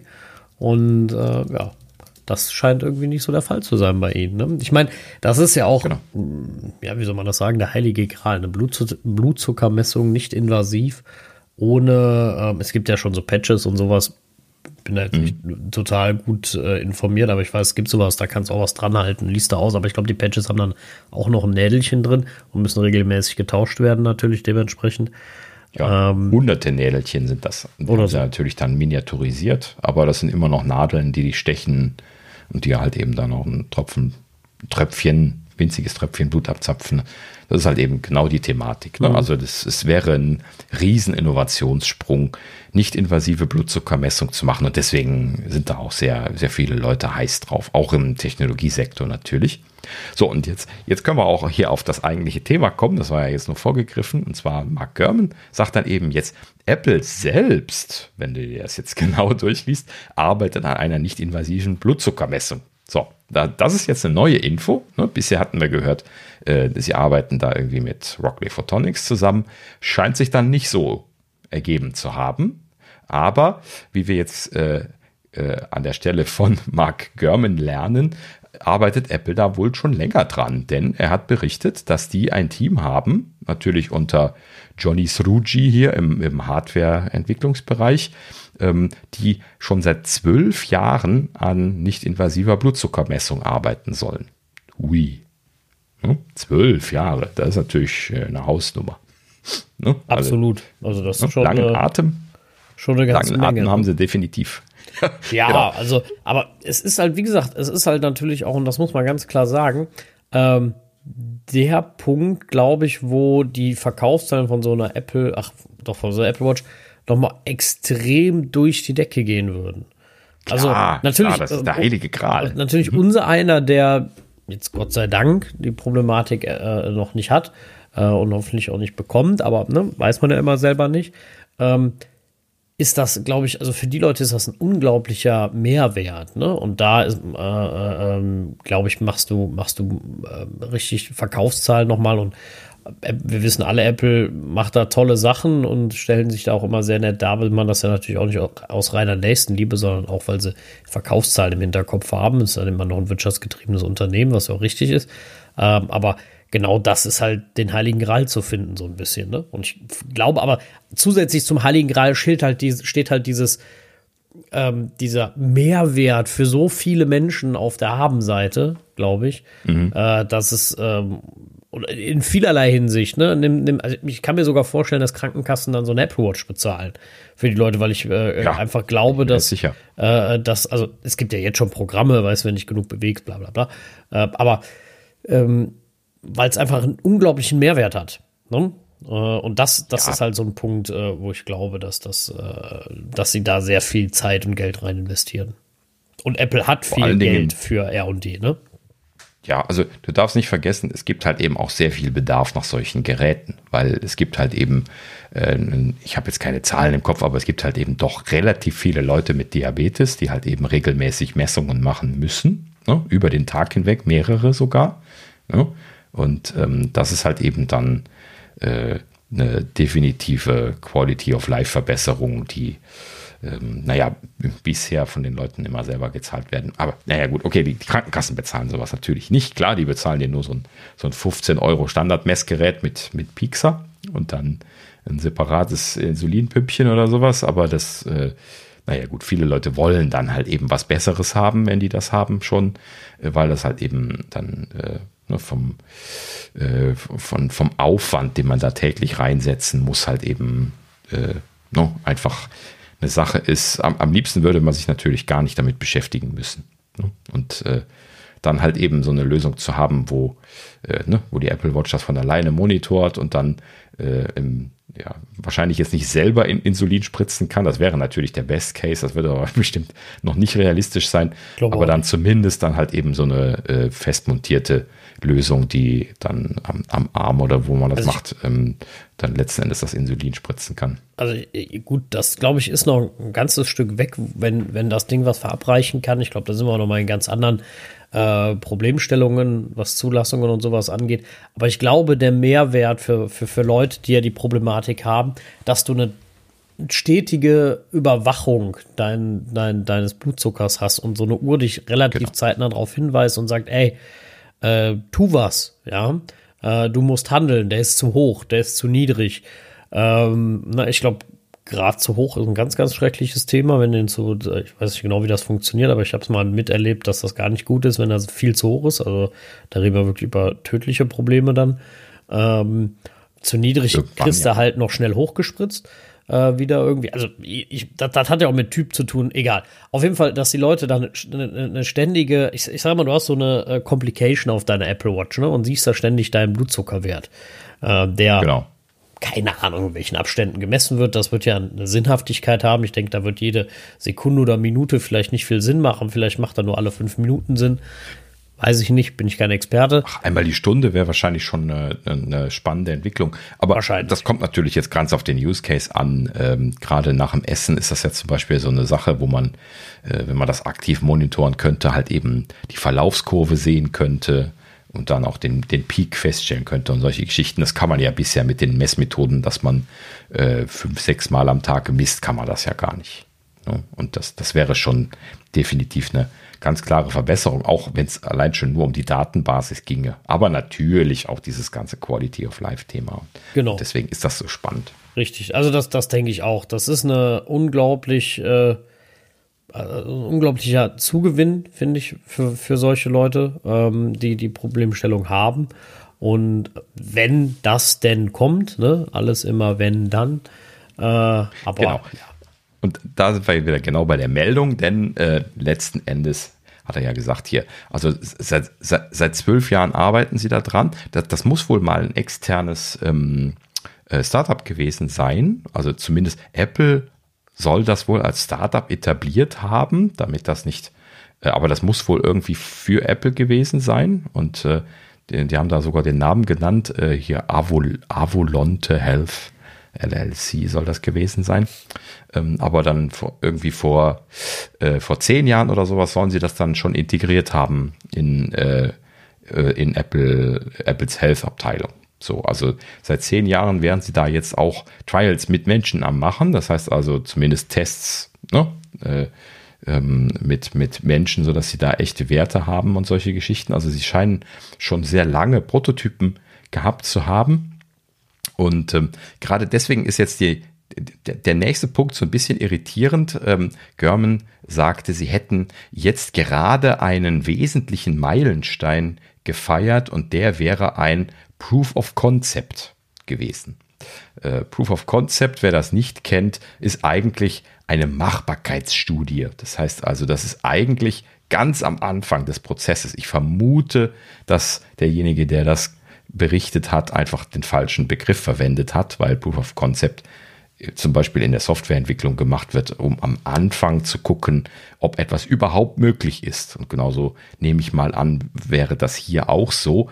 Dann wäre das hier aber dann kein Proof of Concept, sondern äh, das wäre jetzt irgendwie, ähm, ja, ich weiß auch nicht so richtig, wie man das jetzt nennen könnte, aber vielleicht haben sie äh, irgendwas äh, von der Technologie, die sie jetzt seit langer Zeit da irgendwie iterativ entwickelt haben, jetzt irgendwie ähm, einen Schritt gemacht, dass das so funktioniert, wie sie das geplant haben.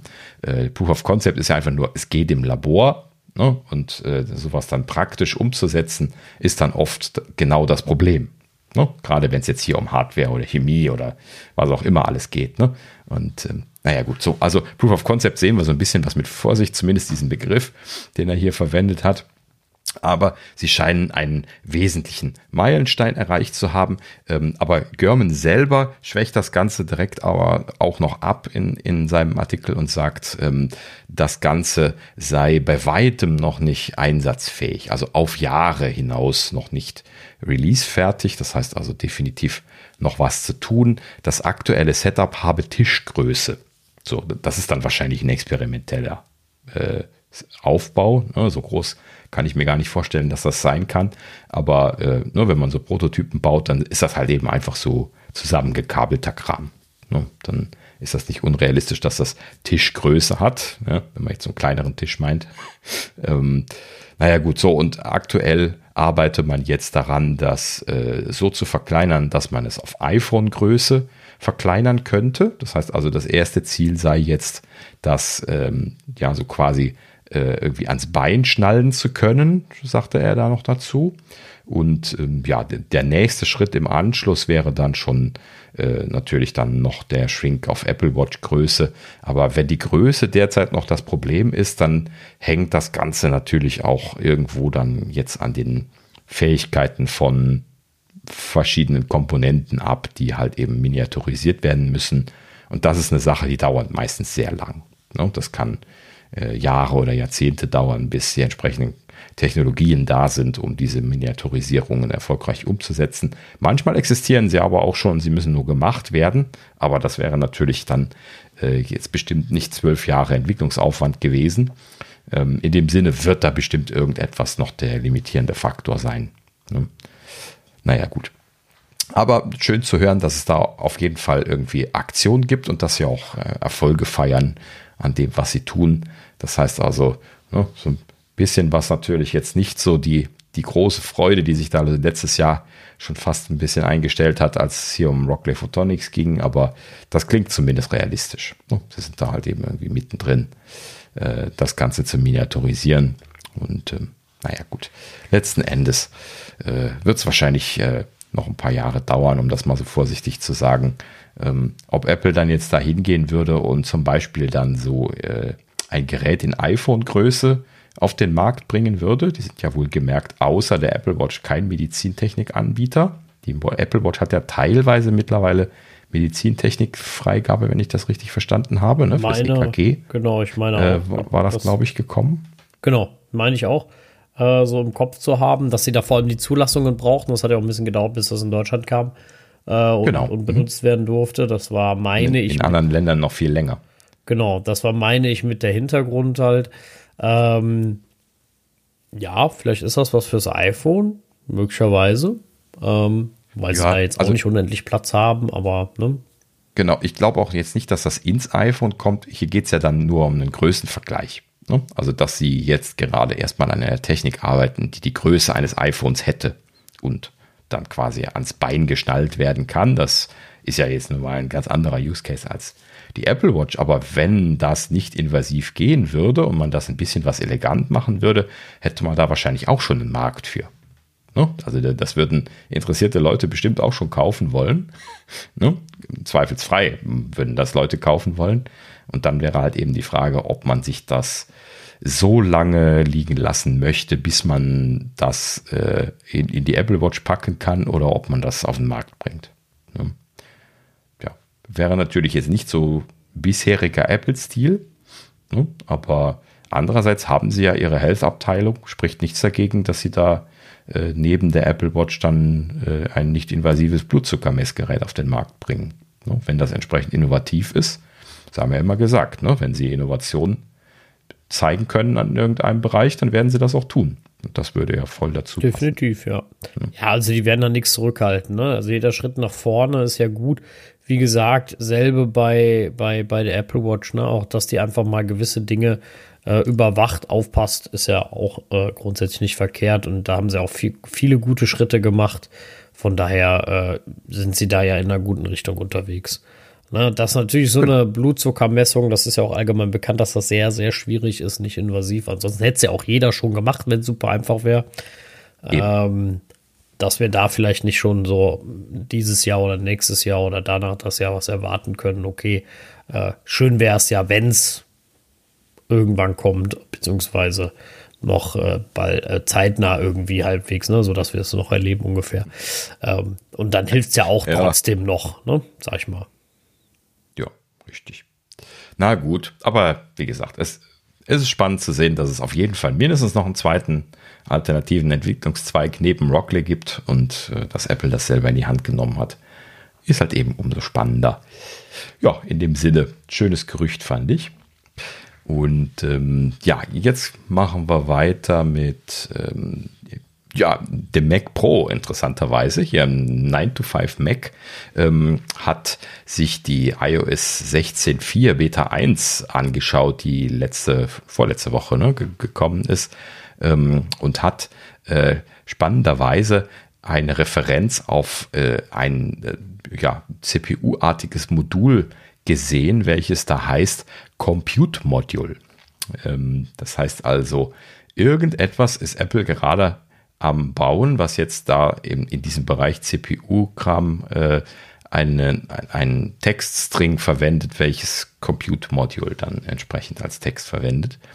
Und ähm, ja, da wurde halt eben spekuliert, die, viele Dinge von iOS und macOS sind ja mittlerweile zusammengeführt an vielen Stellen zumindest schon. Der, der Kernel zum Beispiel ne, ist ja definitiv eine der Komponenten, die so äh, unter beiden Systemen drunter liegt.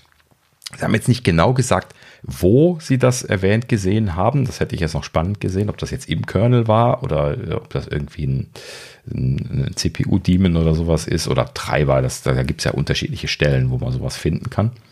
Und ähm, naja gut, also das weiß ich nicht, aber ich weiß halt eben, Sie haben ein, ein Compute-Module entdeckt. So, und wenn man das jetzt ein bisschen was auf der Zunge zergehen lässt, was, was fällt einem ein, was das sein könnte? Was fällt dir da ein, wenn du den, den Begriff so hörst? Ja, das ist irgendwas externes, was, was berechnet ist. Und zwar denke ich da ein bisschen an Grafikkarte, muss ich ehrlich gesagt zugeben. Oder, aber es gab Wenn ja. du Compute hörst. Ja, gut, ja, Grafikkarte. Also Grafikkarten können computen, klar. Ne? Aber ja. Aber okay, also ja, also halt entweder an eine externe GPU oder, ähm, ich meine, es gab ja auch schon, ähm, wie hieß das denn nochmal? Der Afterburner, ne? Mhm. Auch als, äh, als Berechnungsmodul.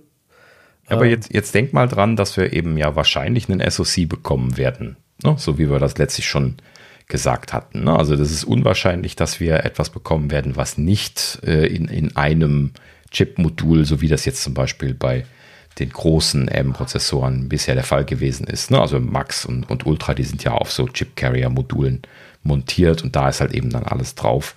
Äh, die anderen sind ja so klein, dass das alles in einen Chip äh, noch reinpasst, aber die größeren halt eben nicht mehr. Ähm, das heißt also, es gibt ja schon so, ein, so eine Art Modul und wir hatten ja jetzt auch spekuliert, dass es halt eben wahrscheinlich die Mac Pros nicht konfigurierbar äh, nein, nicht, nicht erweiterbar geben wird. Ne? Also, dass man den RAM erweitern kann, äh, weil es halt eben bei dieser Unified Memory Lösung, die sie bei ihren Chips machen, halt eben äh, einen großen Problempunkt darstellt, dort dann Bandbreite hinzubekommen, wenn man externen RAM anbinden möchte, weil halt eben die Grundidee ist, dass dieser RAM so schnell angebunden ist, weil er so nah an dem Chip dran ist ne, an dem eigentlichen. Und ähm, ja, wenn, wenn, du da jetzt so drüber nachdenkst, und da ist ja die GPU auch mit drin, ne, angenommen, dass wir halt eben jetzt quasi einfach nur den, äh, ne, den, den M2 Ultra jetzt als Mac Pro Chip bekommen werden. Das ist ja so der aktuelle Stand, den wir haben. So, und jetzt auf der Basis kannst du das ja jetzt äh, nochmal noch mal überlegen. So, was, was könnte man jetzt machen, was man Compute Module nennen könnte? Also, dass man quasi das ganze Ding austauscht. Ja, also oder SoC. steckbar macht. Ja, oder? Manchmal mit Steck, also austauschbar. Ja, ne? genau. Ne? So, und äh, als ich das gelesen habe, dachte ich mir, ja, so machen sie das. Ne? Nachdem wir gehört haben, dass man halt eben den RAM und so nicht manuell erweitern können wird und das, das werden sie dann entsprechend ja auch verkaufen müssen, haben sie sich halt eben was einfallen lassen. Und was liegt denn dann äh, ferner als in so einem großen Gehäuse, was sie ja jetzt ja nun mal haben, dann da jetzt so Module zu verkaufen, wo quasi jeweils ein Chip drauf ist. Ne? Ich, könnt, machen wir einfach mal eine Zahl dran, sagen wir mal vier Stück. Ne? Das ist dann so ähnlich wie die PCIe-Ports, die man dann unten so einfach als Reihe dann da das Steck hat, dann müssen sie sich natürlich noch eine, eine, eine super leistungsfähige Fabric einfallen lassen. Ne? Also das, was das verbindet. Ne? Da muss ja dann auch wieder Interprozesskommunikation gemacht werden zwischen diesen Modulen. Das ist dann nochmal ein, ein Aufwand für sich, aber das könnte natürlich dann quasi die Innovation sein. Ne? Wenn Sie dann jetzt also den äh, M2 Ultra ähm, ne, und wir hatten ja schon gesagt, es wird keinen Ultramax geben, also scheinen sie genug Leistung aus diesen Ultras rauszubekommen, dass sie da glücklich mit sind für ihren Mac Pro. Der muss ja sehr leistungsfähig sein können. Und äh, so würde das ja Sinn machen. Ne? Also da kannst du einfach äh, den Mac Pro, wenn du den konfigurierst, kannst du halt eben sagen, hier, es gibt dann unterschiedliche von diesen Compute Modules, ne? mit äh, einmal nur mit einem M2 Max, einmal mit einem M2 Ultra und dann gibt es dann noch die schnelleren oder die langsameren Varianten davon und ähm, mit mehr oder weniger RAM, alles, was du jetzt auch schon kennst bisher. Und dann kannst du halt eben einfach sagen, hier, ich möchte N, was auch immer die Maximalausstattung sein wird, von diesen Modulen da reinpacken oder ich möchte nur eins reinpacken und später eins nachkaufen. Ne? Und dann machst du die halt eben steckbar, diese Module. So, so wie RAM ne, normalerweise gesteckt wird. Ne? Das ist dann nicht so dramatisch, weil ja äh, auf diesem SoC, auf diesem Modul alles drauf ist und dann die Interprozesskommunikation, die kann ja ruhig etwas langsamer sein. Ne? Das ist dann nicht so der, der gigantische Trade-off, wie als wenn man den RAM dann da steckbar anbinden würde. Ja, ja das macht, macht zumindest Sinn, oder? Ja, vom Konzept also, her macht das absolut Sinn. Also, genau. mein, irgendwas müssen sie sich für den Mac Pro einfallen lassen. Ne? Da, das sage ich von vornherein. also nicht nur was die Leistung angeht, sondern auch was die Modularität angeht weil das haben sie jetzt zuletzt beim letzten Modell gerade geändert im, mit dem Wunsch aller Mac Pro-Nutzer. Und äh, ja, dann können sie jetzt nicht schon wieder einfach einstampfen. Ich glaube nicht, dass sie sich damit Freunde machen. Ja, richtig. Genau. Und ähm, das wäre jetzt einfach ein, ein Kompromiss, wo, ne, ich habe ja schon immer gesagt, also ich bin nicht der Mac Pro-Käufer. Ich weiß nicht, ob der Kompromiss gut ist. Ne? Ob die Leute, die den kaufen würden, jetzt sagen, oh ja, das passt, machen wir. Ne? Das würde mich halt eben interessieren. Aber äh, ja, für meine Ohren klingt das halt eben nach einer guten Idee. Ne? Ja. ja. Wollen wir mal schauen. Aber schöne Möglichkeit, würde ich sagen. Okay. So, nächstes Thema. Economic Daily News äh, hat berichtet, ähm, ähm, ja, es soll neue OLED-Display-Treiber-Chips geben. Momentan gibt es auch Sachen, da haben wir, glaube ich, noch nie im Leben drüber gesprochen vorher. Ja, und äh, dieser, dieser kleine Display-Treiber-Chip, ja, wenn man sich die Displays von hinten anguckt, dann ist das da meistens auf dem Flex-Kabel verlötet, dieses kleine Chipchen, was da ähm, quasi den Treiberbaustein darstellt. Und ähm, ja, da ähm, haben wir wirklich, glaube ich, noch gar nicht drüber gesprochen, seitdem es die Apfelnerds gibt. Und ähm, habe ich ehrlich gesagt auch keine große Kenntnis von, außer dass wir halt eben wissen, dass Apple diese Sachen ja dazu neigt, in der letzten Zeit selber zu machen. Ne? Und ähm, in diesem Sinne scheint das wohl auch hier der Fall zu sein. Ähm, es wurde nämlich berichtet, dass ähm, der aktuelle OLED-Display-Treiber-Chip interessanterweise von LX Semicon oder Samsung System LSI. Das ist ja diese äh, Chipfertigungs, eine der Chipfertigungsabteilungen von, von Samsung, aber halt eben nicht die, die jetzt ähm, die, äh, die großen CPUs baut oder sowas, sondern halt eben diese anderen Sachen. Ja, und letzten Endes haben sie das jetzt ähm, scheinbar mit einer sehr alten Strukturbreite fertigen lassen. Es wurde hier nämlich jetzt berichtet, dass sie ähm, 40 Nanometer Strukturen verwenden, um diese Chips herstellen zu lassen. 40 Nanometer, das ist natürlich im Vergleich zu den 5 bzw. 3 Nanometer, die wir bei den CPUs immer hören, äh, plötzlich eine ganz andere Welt. ja, und äh, ja, letzten Endes ähm, sollen sie da jetzt eine Verbesserung machen. Sie, äh, also die, die beiden Fertiger hieß es, wollten ihre 40 Nanometer Prozesse aufgeben. Hier scheint es also wohl vor allen Dingen darum zu gehen, günstig Chips produzieren zu lassen, ähm, wo also dann die Größe keine so große Rolle spielt. Das ist also quasi so der größte Prozess, den man dort wohl scheinbar noch sinnvoll beauftragt bekommt derzeit. Und ähm, ja, die, die beiden Hersteller ähm, sollen das jetzt eben entsprechend hier ähm, ähm, umstellen wollen von 40 Nanometer auf 28 Nanometer und ähm, entsprechend muss Apple dann hier sein, seinen Chip jetzt auch umstellen. Naja, gut. So, auf jeden Fall ähm, kommt ein bisschen was voran. Ich erwarte da jetzt keine, ähm, keine großen Fortschritte an der Stelle. Also jetzt bei, von 40 auf 28 Nanometer ist bei dieser Größe von dem Chip wahrscheinlich nicht der Rede wert, sonst hätten sie da auch einen, einen größeren Chip, äh, äh nein, ähm, einen, einen, Chip mit kleineren Strukturbreiten im Einsatz.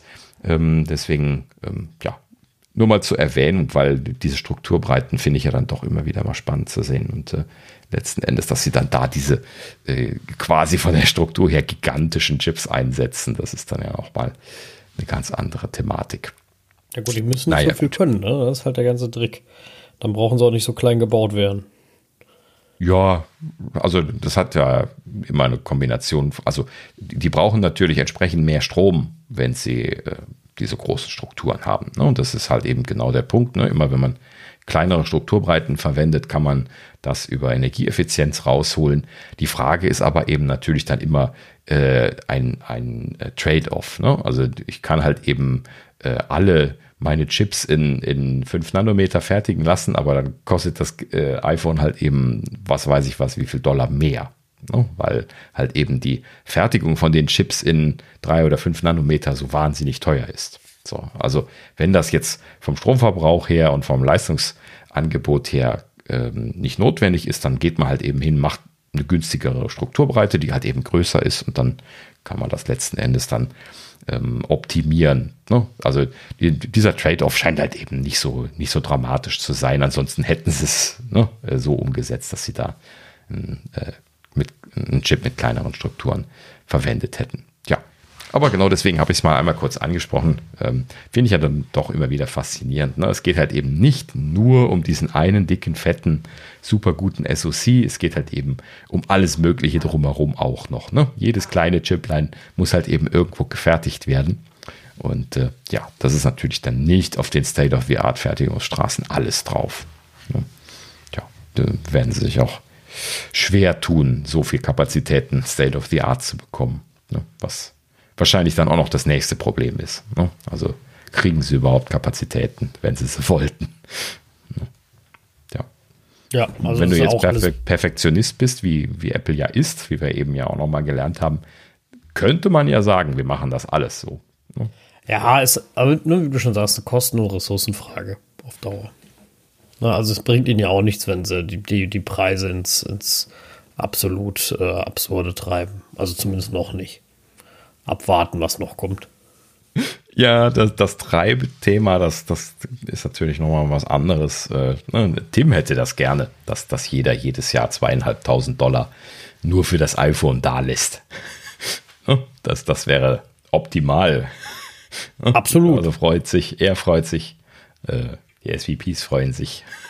Aber ob das dann sustainable ist, das weiß ich nicht. Nee, äh, glaube ich halt nicht. Also der, die große Masse wird es halt nicht machen und naja, das hatten wir, hatten wir ja gerade diskutiert und äh, ich bin mal gespannt, wie sich das weiterentwickelt. Genau. Ja, aber apropos weiterentwickeln, ähm, 9 to 5 Mac hat ähm, die möglichen Farben für die iPhones 15 entdeckt, ähm, nachdem aufgrund des Faktes, dass sie hier Hexcodes angeben, also hexadezimal geschriebene Farbwerte, ähm, würde ich mal tippen, dass sie da vielleicht das irgendwo aus einer Ressourcendatei gepopelt haben, weil Apple ja sowas auch in Software hinterlegt, ne? dass die Software also weiß, was das für ein iPhone ist und welche Farbe das hat. Würde mich nicht wundern, dass das irgendwo auch aus der Beta rausgefallen ist. Ähm, aber äh, ja, ich fand es deswegen erwähnenswert, weil es als eine Sache gibt, die meine Augenbraue hat hoch, hochgehen lassen. Deswegen will wir mal einmal kurz drüber sprechen. So, und zwar das iPhone 15 Pro. Ne? Wir kennen ja die Pro-Schiene. Die hat ja in der Vergangenheit immer eine Saisonfarbe bekommen und dann halt eben so mitlaufende alternative Farben, die, die immer recht gut gelaufen sind, ne? so, so wie Gold und äh, äh, ne? Mitternachtsgrau äh, ne? ist es und diese Geschichten. So, und dann gibt es halt eben diese Aktionsfarbe. So, und das hat mich deswegen aufschauen lassen, weil es heißt, dass die diesjährige Saisonfarbe von den Pro-Geräten tiefdunkles Rot ist. So, und ich glaube, das haben wir noch nie gehabt. Und im Gegenteil, ich habe mir immer Rot gewünscht.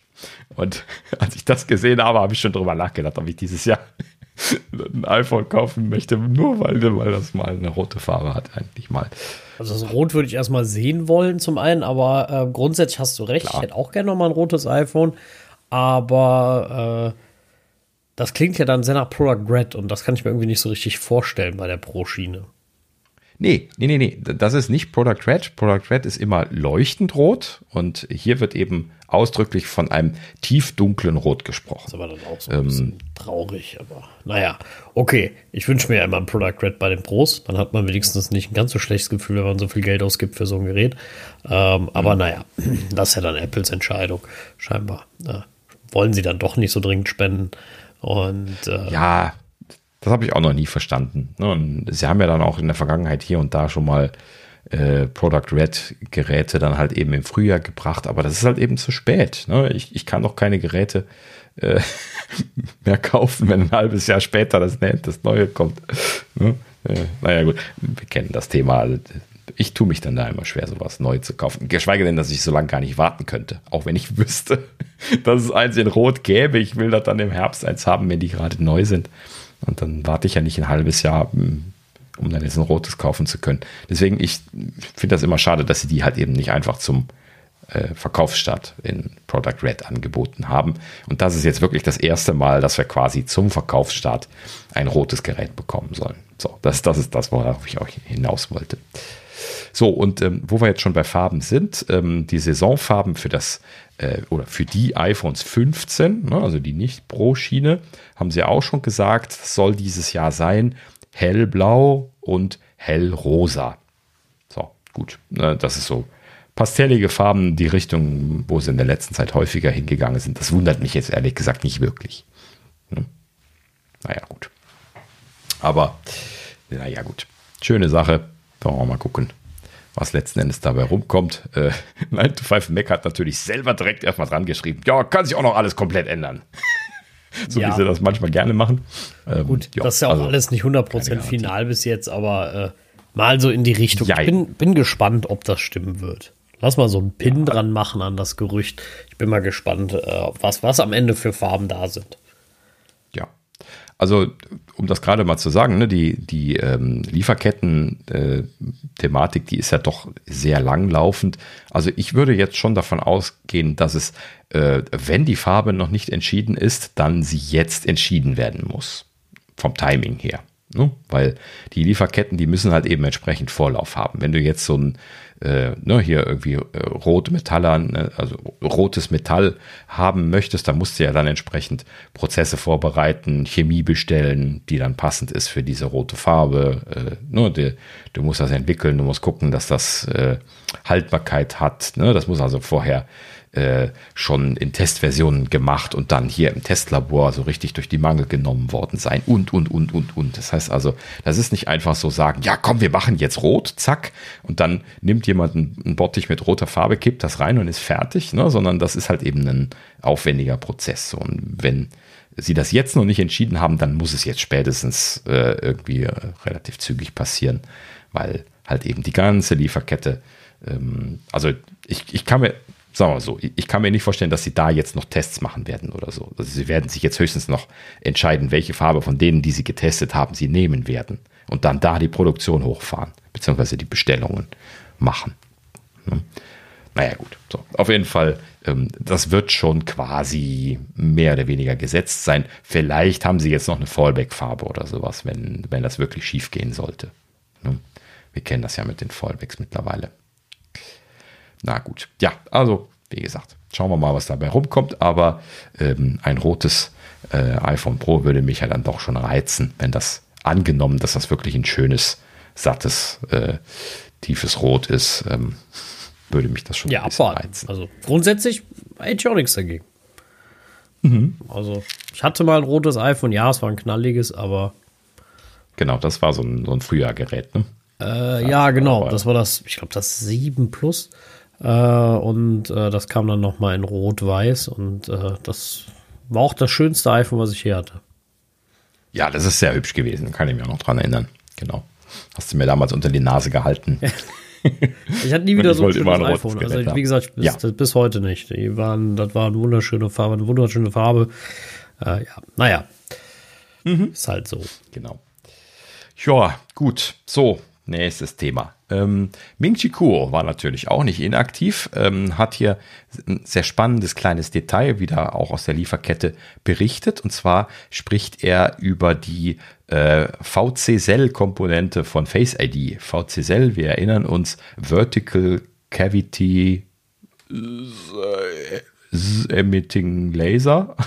Also irgendwas mit Kavitäten und Lasern. Also das ist so eine spezielle Laserkomponente, wo sie halt eben ähm, diese Projektion mitmachen, die ähm, letzten Endes, ähm, also VC-Cell ist, ist ein Teil der Komponente, die den Dot-Projector äh, macht und der Dot-Projector ist halt eben das, was dir quasi diese Infrarotpunkte aufs Gesicht projiziert und was dann mit dieser Infrarotkamera dann hochauflösend ausgelesen werden kann. Und das ist ja die Technologie, die sie hier verwenden, um hochauflösend Face ID ähm, vom Gesicht machen zu können, also letzten Endes diesen Scan vom Gesicht machen zu können. So, und ähm, die wesentliche Komponente für diese Face ID-Geschichte ist diese, dieser, dieser VC-Cell-Laser, der halt eben in der Vergangenheit ähm, deswegen miniaturisiert worden ist und das dann erst möglich gemacht hat, das Face ID so zu bauen, wie es jetzt gemacht worden ist. No, das nur zur Erinnerung. So, und ähm, diese VC-Cell-Komponente, da gab es äh, so, so, Spezialisten, die sich darum gekümmert haben. Hier wurde gesagt von Kuo, dass es da ein, äh, ein Duo gab von zwei Firmen, einmal Lumentum, die da wohl irgendwie designtechnisch involviert gewesen sind, und dann Winsemi, das ist äh, ein, ein Hersteller aus der Lieferkette, der sich auf diese VC-Cell-Komponenten spezialisiert hat, der die dann hergestellt hat, diese Komponenten. Und ähm, da scheint es wohl noch eine Gruppe von Herstellern zu geben. Apple macht ja meistens mindestens, also zwei äh, ähm, gleichwertige Hersteller, sodass man da shiften kann, wenn der eine Probleme hat oder so. Es gibt nur ganz wenig Komponenten, wo das nicht der Fall ist. Ähm, aber der, der Großteil soll äh, hier bei Numentum und Vinsemi liegen. Und ähm, ja, letzten Endes scheinen die aber jetzt ähm, für die kommende Lösung da ähm, den, äh, den Bett verloren zu haben. Also da muss ja dann immer wieder letzten Endes ein Angebot gemacht werden ne, für die nächste äh, Reihe. Also ne, die, die werden halt eben dann auch zu Konkurrenten hingehen und sagen, ne, wie viel kostet mich das, wenn ihr das baut. Ne? So, und ähm, letzten Endes, interessanterweise, ist äh, Sony hier in die Bresche gesprungen und fertigt jetzt VCSL-Komponenten. Das ist, ist mir zumindest neu, dass sie das täten, aber sie haben wohl eine VCSL-Komponente äh, entwickelt, die besser ist als das, was Lumentum und Vinsemi im Angebot haben. Namentlich geht es darum, dass sie wohl den Treiber EC noch mit integriert haben in den äh, VCSL in die VCSL-Komponente. Das ist auch eine Halbleiterkomponente, wenn ich mich richtig erinnere. Und ähm, ja, letzten Endes hat halt eben äh, das Lumentum Vinsemi-Design da einen, einen separaten Treiberchip gehabt, was natürlich die Kosten äh, erhöht, weil man dann wiederum ein, ein Trägermodul braucht, wo, wo dann die VCSL-Komponente und der Treiberchip drauf sind. Typischerweise dürfen die dann nicht weit entfernt voneinander sein und solche Geschichten. Das heißt also, das macht das Ganze dann immer kompliziert beziehungsweise groß. Ne? Und äh, ja, Sony scheint jetzt äh, hier eine Komponente zu liefern, wo beides kombiniert ist, also direkt der Treiberchip in der VCSL-Komponente und die scheinen jetzt den, den Zuschlag bekommen zu haben für das kommende Gerät.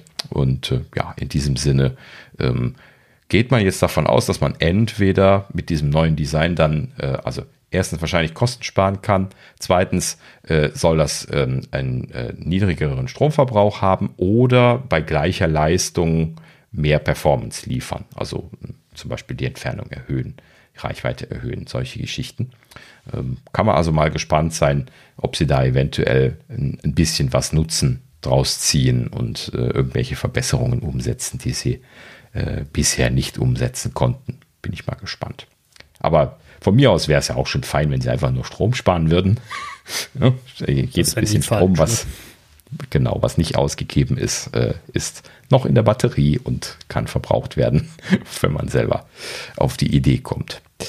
Ja, in dem Sinne finde ich eine spannende Sache. Vor allen Dingen, dass das Sony da jetzt äh, drin ist. Ne? Also wir erinnern uns, Sony ist ja hier ganz groß bei, ähm, bei den ähm, äh, bei den Kamerasensoren. Ne? Die, die sind ja auch selber im, im Pro-Segment bei den Kameras mittlerweile sehr erfolgreich und fertigen aber auch ja selber ähm, entsprechend ihre, ihre Sensoren für die Kameras und das machen sie ja dann auch sehr erfolgreich im Smartphone-Bereich. Ne? Bei Apple ist ja auch schon seit langer Zeit Sony fast exklusiv derzeit die ähm, ja, die Sensoren am Fertigen. Und deswegen bin ich da jetzt so fasziniert gewesen von. Also die scheinen da ihr Marktsegment weiter auszubauen, denn diese VCSL-Komponenten sind ja jetzt nun mal eben genau keine Kamerasensoren, sondern halt eben was ganz anderes, aber halt eben auch was, was man äh, in einer, äh, in einer Chipfabrik quasi herstellt. Und das ist scheinbar das, was Sony da beherrscht. Und äh, ja, ich nehme mal an, dass sie die dann selber herstellen werden. Ähm, und in diesem Sinne spannende Entwicklung, dass sie da jetzt auch ein besseres Produkt machen können. Ne? Vor allen Dingen auch spannend, dass jetzt irgendwie Lumentum und Vinsemi da solche möglichen Verbesserungen nicht weiter angegangen sind. Vielleicht haben die dann auch irgendwo ihre Limits gehabt. Ähm, und dann muss dann da so ein ressourcenmäßig ja dann doch vielleicht leistungsfähiger Sony erstmal ankommen und äh, sowas dann auch mal entwickeln. Ja, spannende Sache. Mal gucken, was, was rauskommt, ob sie. Beziehungsweise, ja, ich, ich nehme mal an, es wird jetzt nichts sein, wo sie jetzt, äh, außer dass sie in der Präsentation sagen, hier, oh, jetzt haben wir ein neues Face ID.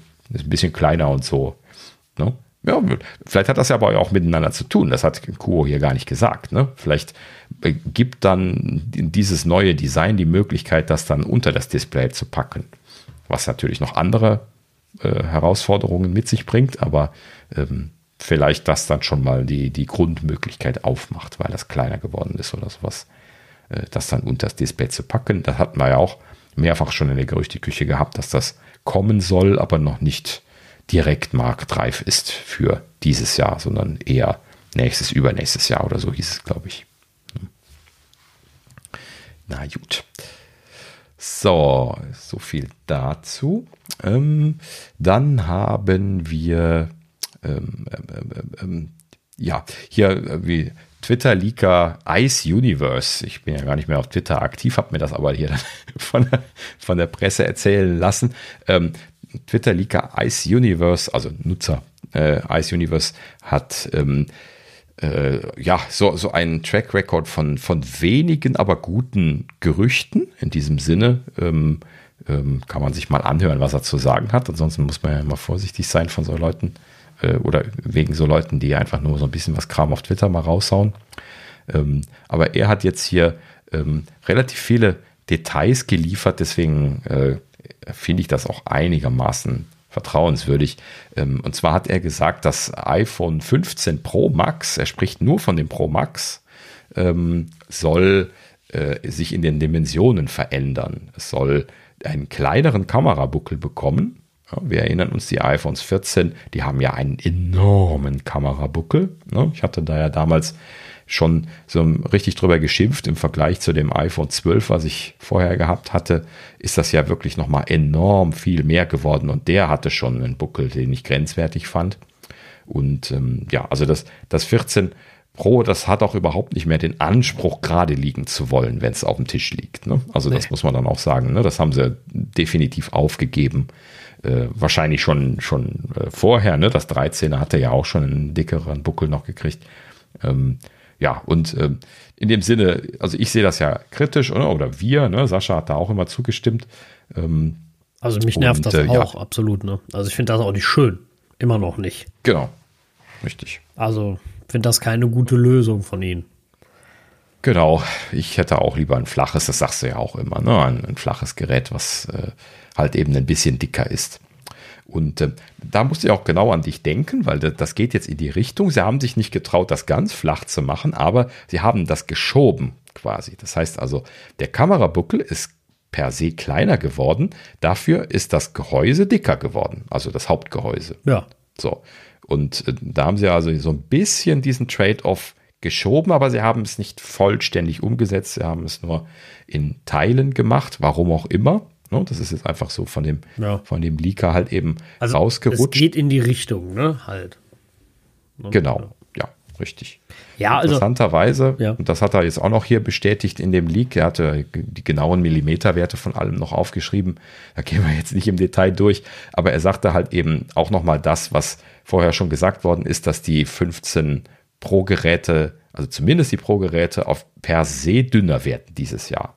So, das heißt also, insgesamt wird das Gehäuse dünner und dann von dem dünneren Gehäuse, das sind irgendwie nur 2, 3 Prozent, das ist wieder nicht viel, ne? aber ein bisschen, so wie immer, wenn, wenn sie was dünner machen. Und da haben sie halt eben dann, wo sie es jetzt eh schon verändern, dann die Verhältnisse verschoben. Ja. Okay.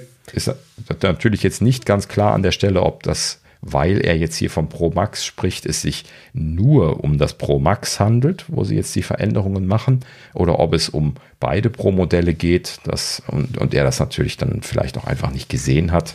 Ne, das muss man jetzt mal offen lassen. Ähm, ja, aber per se scheinen sie daran zu arbeiten. Und ähm, ja, muss man mal gucken, wie es dann jetzt letzten Endes rauskommt. Ne? Es hieß ja, dass äh, dieses Jahr das Pro Max Features bekommen soll, die im Pro nicht drin sein werden. Ne? Wir erinnern uns an Periskoplinse ist nur im Max drin, hieß es.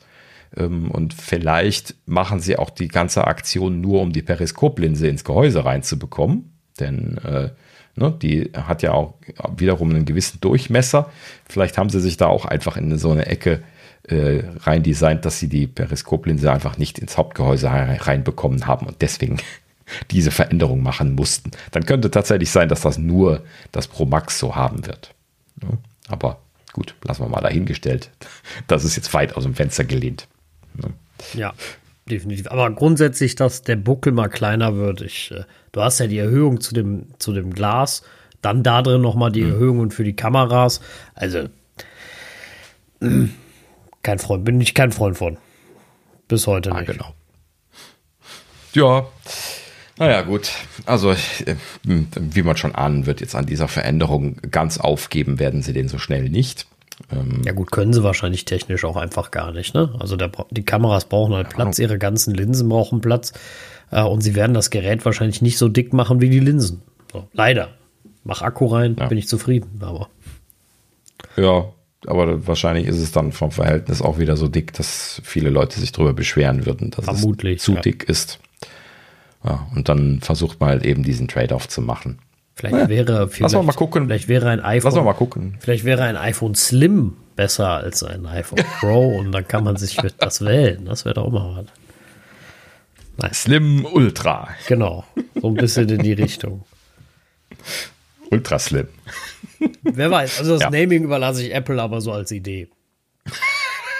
Seit, seitdem wir von XR-OS sprechen, bin ich mir nicht mehr sicher, ob man das Naming, ob, ob man das Naming den Marketingleuten wirklich noch überlassen sollte. Naja, gut, das XROS ist ja noch nicht released, also warten wir es mal ab. Vielleicht kommen sie noch auf eine bessere Ja. Idee. Ja, ja, ich hoffe, sie kriegen noch die Kurve. Genau. Positiv denken. Ja, ja, genau. Ja, genau. Hier, wo wir schon von XROS sprechen, ähm, AR, VR-Headset natürlich auch nochmal ähm, Thema hier bei Mark Gurman im Newsletter gewesen. Das kam irgendwie so ein bisschen später durch die Presse. Ähm, und äh, ja, ich habe heute diese Woche nicht sortiert. Ähm, war eigentlich nur eine, eine ganz kleine Meldung und zwar, ähm, was er zu berichten hatte, war, dass ähm, das AR-VR-Headset, von dem wir jetzt in der letzten Zeit ja schon viel erfahren haben, ein eigenständiges Gerät sein soll und dass kein iPhone zum Setup notwendig sein soll. Das hat er da jetzt an der Stelle nochmal betont. Ja.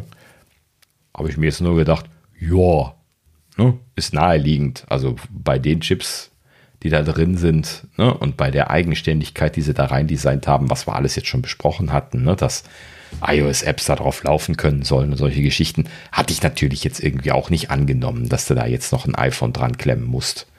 Ähm, ne, dass sie das also noch als Verkaufskriterium für zusätzlich auch noch ein iPhone kaufen, dann irgendwie jetzt eingesetzt hätten. Ähm, Ne? Also ja, es gab ja Sachen, so wie bei der originalen Apple Watch, wo das ja wirklich so, so sein musste, wo das auch gar nicht anders ging. Beziehungsweise ja doch, die Apple Watches müssen ja eigentlich immer noch gepaart sein. Nee, nee, nee, nee. nee, nee, nee, nee. Die können Also- auch eigenständig sein. Ja, also technisch ja, aber sie müssen halt eben über ein iPhone aufgesetzt werden, zum Beispiel. Er spricht ja hier auch äh, zum Beispiel von Setup. Ja, ja, klar, okay. Ne? Wenn die Kinder halt quasi nur eine Apple Watch kriegen, dann müssen, ja, das stimmt schon.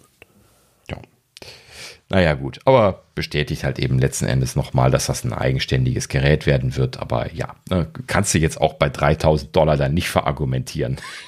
Ne? Ja, genau gut. dasselbe ja, wie, gut, Tim, Tim äh, würde freuen. AirPods. Wenn du, wenn du 3000 äh, Dollar Headset kaufst und nochmal zweieinhalbtausend Euro iPhone, immer, dann ist doch alles gewonnen. Dann, äh, ja. ja. klar, aus, aus der Sicht schon, aber das, das, kannst du ja keinem verkaufen. Das ist genau nee. dasselbe wie mit den, Air, mit den AirPods, die du noch dazu kaufen musst, um dann irgendwie Ton zu bekommen. Ja, ne? also, also das zumindest ist nicht, absurd bei dem Preis. Zumindest nicht genug Leuten, damit sich das lohnt. Da müsst, dafür müsste es dann viel teurer sein. Ne?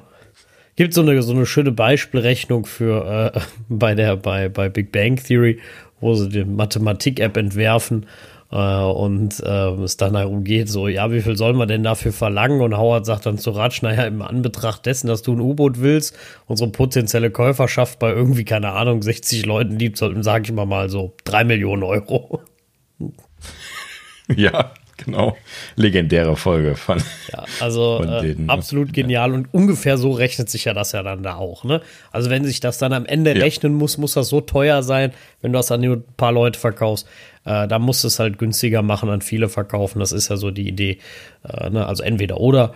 Und äh, da muss man halt dann. Äh, also ich glaube nicht, dass Apple dann in, in, in so einem Bereich abdriftet und da sollte bei so einem teuren Gerät dann kein iPhone mehr nötig sein, beziehungsweise ja, das eigenständig sein. Richtig. Genau. Ja, jetzt hatte ich gerade einen tollen Übergang im Kopf, jetzt ist er mir entfallen. Verdammt. das passiert auch schon mal. Ähm, aber äh, wir haben noch ein tolles letztes Thema. Das ist gerade eben hier von Ming Chi Kuo noch reingetwittert worden, bevor wir angefangen haben. Und ähm, oh Wunder, oh Staune, ähm, äh, er hatte ja selber verkündet hier, Apple habe die Entwicklung des iPhone SE 4 eingestellt. Ja, wir erinnern uns, ähm, das sollte wohl irgendwie eine Testplattform für Apples eigenes 5G-Modem sein. Das wäre dann wohl irgendwie nicht ähm, irgendwie da nicht vorangegangen. Deswegen habe Apple die, diese Plattform, äh, also die, die Weiterentwicklung dieser Plattform stillgelegt. Ähm, wir erinnern uns, das sollte auf Basis des iPhone XR äh, ist das jetzt schon ein bisschen her, ähm, ist auch so ein R drin, so wie bei XR OS. Also ich find, ich find, das du, ist ja auch das XR. Ich finde, du übst das schon sehr gut. Ja, ja, genau. Ich, ich übe das schon die ganze Zeit. ähm, ja, also äh, ne, dieses, dieses SE4 auf Basis des XR ähm, haben sie letzten Endes ja scheinbar aufgegeben. Ähm, aber es hieß ja wegen dem 5G-Modem, was irgendwie von der Verfügbarkeit ja scheinbar nach hinten geschoben worden ist. So, und jetzt bringt er hier den, den Rundumschlag. Und zwar, er fängt damit an, also das war irgendwie eine, eine Tweet-Tirade. Ich glaube, zwölf Tweets hat er da abgesetzt. Das ist viel mehr gewesen, als er sonst tut normalerweise. Ähm, und womit er anfing, ist, ähm, das iPhone SE 4 lebt. Yes! Ähm, sie haben die Entwicklung neu gestartet. So hatte er das dann formuliert. Das heißt also, sie haben das tatsächlich nicht auf Basis des iPhone XR weiterentwickelt, sondern sie haben jetzt das iPhone 14 als Basis genommen. Oha, das ist natürlich eine ganz andere Hausnummer. Auf jeden Fall, ja. Äh, vor allen Dingen, wir erinnern uns, dass äh, iPhone 14 ist das mit der neuen, äh, mit dem neuen Hardware-Design, ne? was äh, viel besser reparierbar ist und so, wo wir noch darauf warten, dass das jetzt auch in die Pros mhm. kommt. Und äh, das heißt also, das ist ein richtig gutes Hardware-Design, was äh, ich sehr gut nachvollziehen kann, dass sie das verwenden wollen. Ne? Und äh, letzten Endes scheint es da jetzt irgendwelche Gründe gegeben zu haben, dass sie gesagt haben, okay, sie fangen das tatsächlich auf dieser Basis neu an. Und äh, ja, entsprechend ähm, soll dann also auch dieses SE4 dann da jetzt sehr nah angelehnt sein an quasi das iPhone 14. Ähm, es soll ein OLED-Screen bekommen, es soll ähm, ähm, ja ja, letzten Endes hat er nur gesagt, hier sich sehr nah am iPhone 14 orientieren und ein OLED-Screen bekommen. So. Und, und das ist jetzt der äh, besondere Moment, wo jetzt die Augenbraue hochgegangen ist, in diesem SE4 soll das 5G-Modem von Apple drin sein. Da, da, da, da. und ähm, das äh, sogar sehr zügig. Das heißt also, für das erste Halbjahr 24 ist das jetzt projektiert und ähm, das klingt natürlich auch realistisch. Also vom Zeitrahmen her kann man das nachvollziehen. Und ähm, ja, oh Wunder, oh Staune, das äh, Apple-eigene 5G-Modem scheint in die Pötte gekommen zu sein, was auch immer da jetzt der Pfropfen war, der das festgehalten hat. Aber es scheint geploppt zu haben. Und äh, jetzt scheint es plötzlich sehr schnell zu gehen, ähm, denn er berichtet hier tatsächlich äh, im Detail davon, da, davon dass äh, halt eben das SE4 das erste ähm, Gerät sein soll, was das Apple-eigene 5G-Modem bekommt. Das, ähm, die Variante, die sie dort einsetzen werden, ähm, nur Sub-6-Support hat, also 6 GHz und drunter. Das ist im Prinzip genau das, was wir hier in Europa derzeit auch bekommen. Ne? Also das, was nicht Sub-6 ist, das nennt man Millimeter Wave und das ist ja das, was es hier noch gar nicht zu kaufen gibt von Apple, ähm, was sie nur in den USA derzeit verkaufen mit diesen Millimeter Wave-Antennen drin. Und ähm, so, das heißt also, diese Ausstattung, so wie wir die hier auch bekommen, mit dem Nicht-Millimeter-Wave-Teil von 5G, das soll dann letzten Endes jetzt hier mit dem 5G-Modem, äh, mit dem eigenen ausgerollt werden und äh, dann als erstes zum Einsatz kommen. Ähm, und jetzt kommt dann gleich noch der nächste Brummer. Das heißt, man sieht wirklich, dass da wohl scheinbar der, der Pfropfen äh, ge geplatzt ist an der Stelle gesprungen ist. Wie sagt man das bei dem Pfropfen? Der Pfropfen ist, keine Ahnung, der Pfropfen ist raus. Ähm, Kenno, der zwar, Korken knallt bei Pfropfen? Der Korken hat geknallt, ja, genau, hast du recht. Das, das macht auch Sinn. Ähm, äh, ja, so und zwar ähm, das iPhone 16 nächstes Jahr würde jetzt auch schon evaluiert, ob sie nicht äh, das, äh, das eigene Modem reinpacken würden. Da wären allerdings noch Herausforderungen zu meistern, sagte er, denn äh, da ginge es jetzt noch darum, Millimeter Wave Support und Satellitenkommunikation noch in die eigene Lösung einzubauen. Ähm, bei den beiden Lösungen verlassen sie sich ja derzeit auf den Qualcomm-Chip.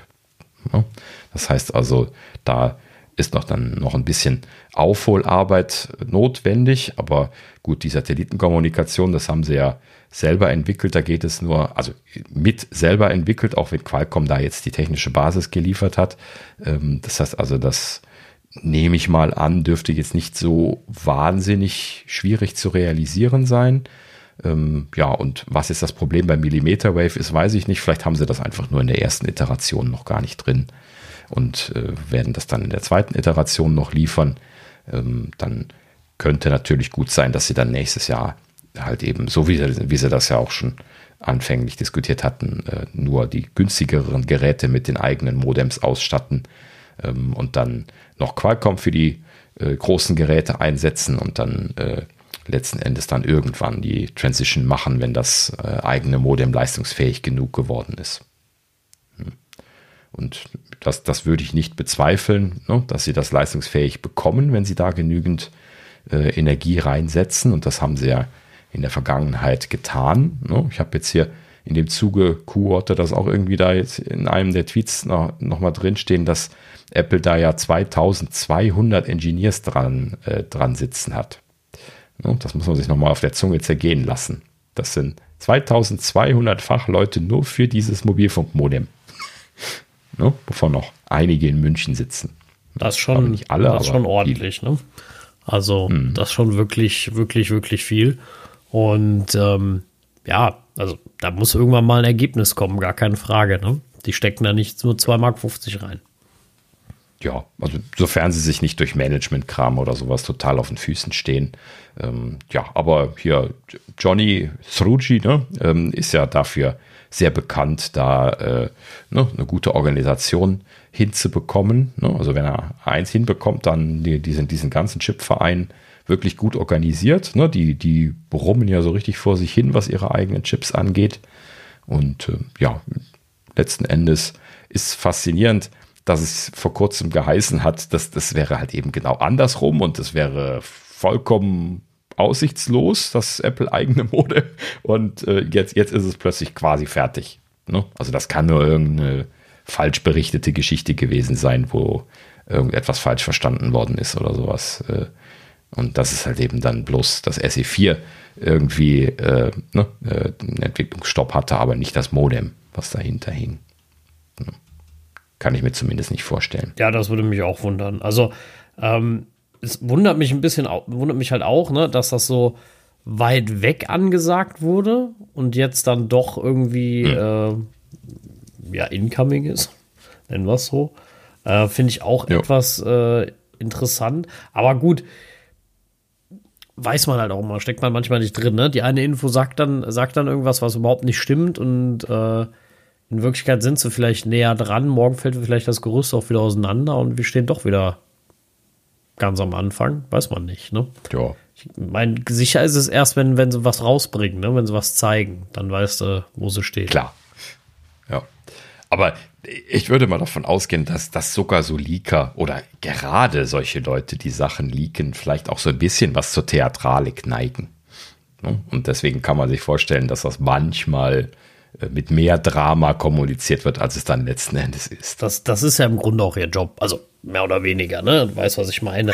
äh, sie, sie, wollen ja auch ein bisschen interessant, also interessant wirken, das wie, wie, wie bei jeder Zeitung, ne? Also man muss ja gucken, dass du auch verkaufst, dann muss das auch interessant klingen, muss eine gute Story sein, das Ganze muss rund sein. Und wenn du nur sagst, äh, ja, die arbeiten noch an ihrem Mobilfunkmodem, ja, dann interessiert hat ja keine Sau. Ne? Das ist halt so ein bisschen der Punkt. Und da muss man natürlich so ein bisschen gucken, dass man da eine Story draus packt und dass das alles irgendwie äh, ein Thema hat. Genau, richtig. Naja, umso mehr freuen wir uns darauf. Ja, das ist halt eben erstmal das mit dem SE4 starten soll. Wie gesagt, erstes Halbjahr 24 steht das an. Das wäre ja auch typisch jetzt irgendwie für so einen SE-Refresh. Ähm, und in dem Sinne wollen wir dann mal schauen, ob wir es bis dahin nicht wieder nochmal dreimal abgekündigt bekommen. Abwarten, ja. Also ich freue mich drauf, wenn es kommt, vor allem einfach auf äh, genau ja, auf die Erfahrungsberichte, ne? wie gut, wie, wie gut mhm. läuft's und so. Ich meine, grundsätzlich ist ja Apple, ähm, was Chips angeht, wirklich sehr, sehr gut, absolut herausragend in der Regel. Und ich ja. gehe immer noch davon aus, dass sie ähnliche Ansprüche an ihr Modem haben. Und deswegen ähm, erwarte ich da schon äh, dementsprechend auch eine gute Optimierung, wenn man es genau nimmt. Ne? Ähm, ja, die Frage ist, ähm, wie schnell werden sie wie mitstinken können? Ne, das Thema hatten wir ja schon mal besprochen. Also jetzt Qualcomm, die das ja jetzt schon seit langen, langen Jahren mit sehr vielen Ressourcen machen, da sie quasi der einzige leistungsfähige Anbieter mittlerweile nur noch sind, ähm, ist das natürlich äh, ne, so, ähm, und dann, das, das muss ja im Laufen gemacht werden. Also das, das ist halt eben so ein Thema, wo man äh, schon äh, Ressourcen investieren muss und auch einen langen Atmen, äh, Atem haben muss, um dann letzten Endes äh, Qualcomm erreichen zu können an der Stelle. Ne? Das hat halt eben einfach auch mit der Komplexität von diesen Chips zu tun und dass man die halt eben nicht einfach so aus dem Boden rotzen kann, sonst würde es ja jeder machen. ne? Und wir erinnern uns nochmal, ne? 2200 Engineers, die das machen, das ist halt eben wirklich ein bisschen was. Ne? Ja, absolut. Also, dass das nicht einfach ist, keine Frage. Ne? Aber man muss auch ganz klar sagen, dass Apple genug Ressourcen für Research and Development hat und die ja auch da reinsteckt mhm. und auch, glaube ich, sehr gewillt ist, äh, da einen Output zu generieren und zwar einen guten. Und wir wissen selber, genau. Apple wird so lange nicht releasen, wie sie nicht gleich gut sind, wenn nicht sogar besser. Ähm, weil sonst, warum? Also, sie werden ihre Produkte ja nicht verschlechtern, ne? wenn wir jetzt sowas wie äh, ähm, Satellitenkommunikation und sowas angehen, ne, das werden sie ja nicht mit dem nächsten iPhone wieder abkündigen und sagen, ja, war eine nette Idee, äh, eine fixe, aber können wir mit unserem, wir nehmen Modem, können wir damit nicht liefern, das wird nicht passieren. Ne? Deswegen, also wenn da was kommt, dann ist es gut oder besser und dann äh, kann man sich darauf verlassen, dass, dass man da ein vernünftiges Produkt am Ende hat. Da bin ich ganz sicher. Ja, richtig, genau. Und solange es nicht geht, ähm, ist halt eben Qualcomm da. Wie der Qualcomm-Chef auch irgendwie gestern gesagt hatte. er hatte nämlich dann auch irgendwie hier von den Gerüchten dann wohl gehört, dass Apple da jetzt äh, am Ausrollen ist und der sagte halt eben dann auch irgendwie, ja, so nächstes Jahr wahrscheinlich äh, sind wir bei Apple draußen zu, zum Teil. Irgendwie sowas hat, muss er da irgendwie als Kommentar gegeben haben. Das bestätigt da jetzt das, was Ming Chi Kur dann einen Tag später selber hier berichtet. Ähm, und ähm, ja, letzten Endes hat er halt eben dann gesagt, tja, wenn sie es nicht hinkriegen, wissen sie, wo wir sind. Ja, gut, Ja, er, ne? genau so muss man das dann er ja auch machen. nicht unrecht. Ne? Ich meine, die haben ja immer noch einen verdammt großen Markt. Ne? Also klar geht ein großer Player, Ja, äh, aber äh, jeder andere kauft ja immer noch bei ihnen. Ne? Das darf man ja nicht vergessen. Also dem bricht ja nicht komplett der Markt weg. Ähm, nur ein großer Kunde ähm, irgendwo. Ja, Schmerzen wird's schon. Ja, klar, merken werden sie es schon. Aber können sie ja nichts machen. Genau. Ne? Ma- Können, machen können sie nichts.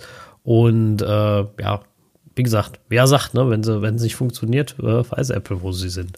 Das wird schon so sein. Ich meine, das wird natürlich dann ein bisschen zu Kreuze kriechen, wenn sowas wirklich mal passieren wird. Und ich gehe eigentlich davon aus, dass Apple so schlau ist, dass sie das erst machen, wenn sie wissen, okay, wir sind in der dritten, vierten Iteration noch viel besser.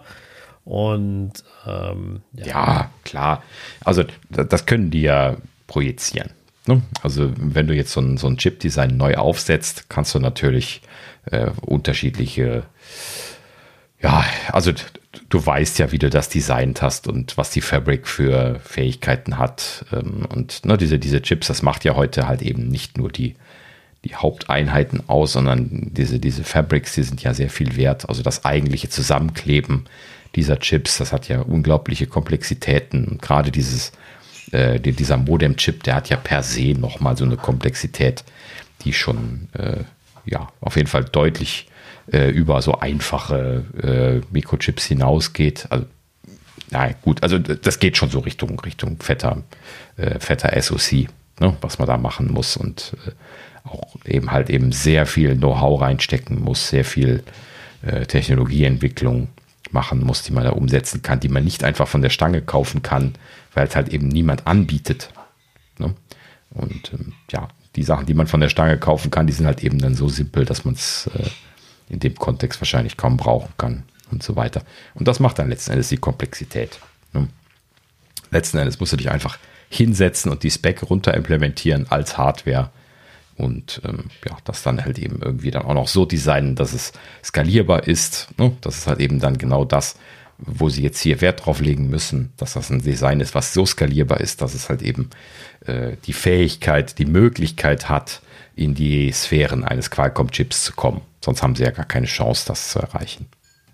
ja genau. Und das müssten sie jetzt eigentlich wissen. Das wollte ich damit gesagt haben. ne? Also diese, diese Planungen, die, die sind ja vorlaufend gewesen. Die haben ja wahrscheinlich schon, schon seit Jahren äh, entsprechend da ähm, gefruchtet und oder sind halt eben angegangen worden. Und das müssten sie jetzt eigentlich wissen.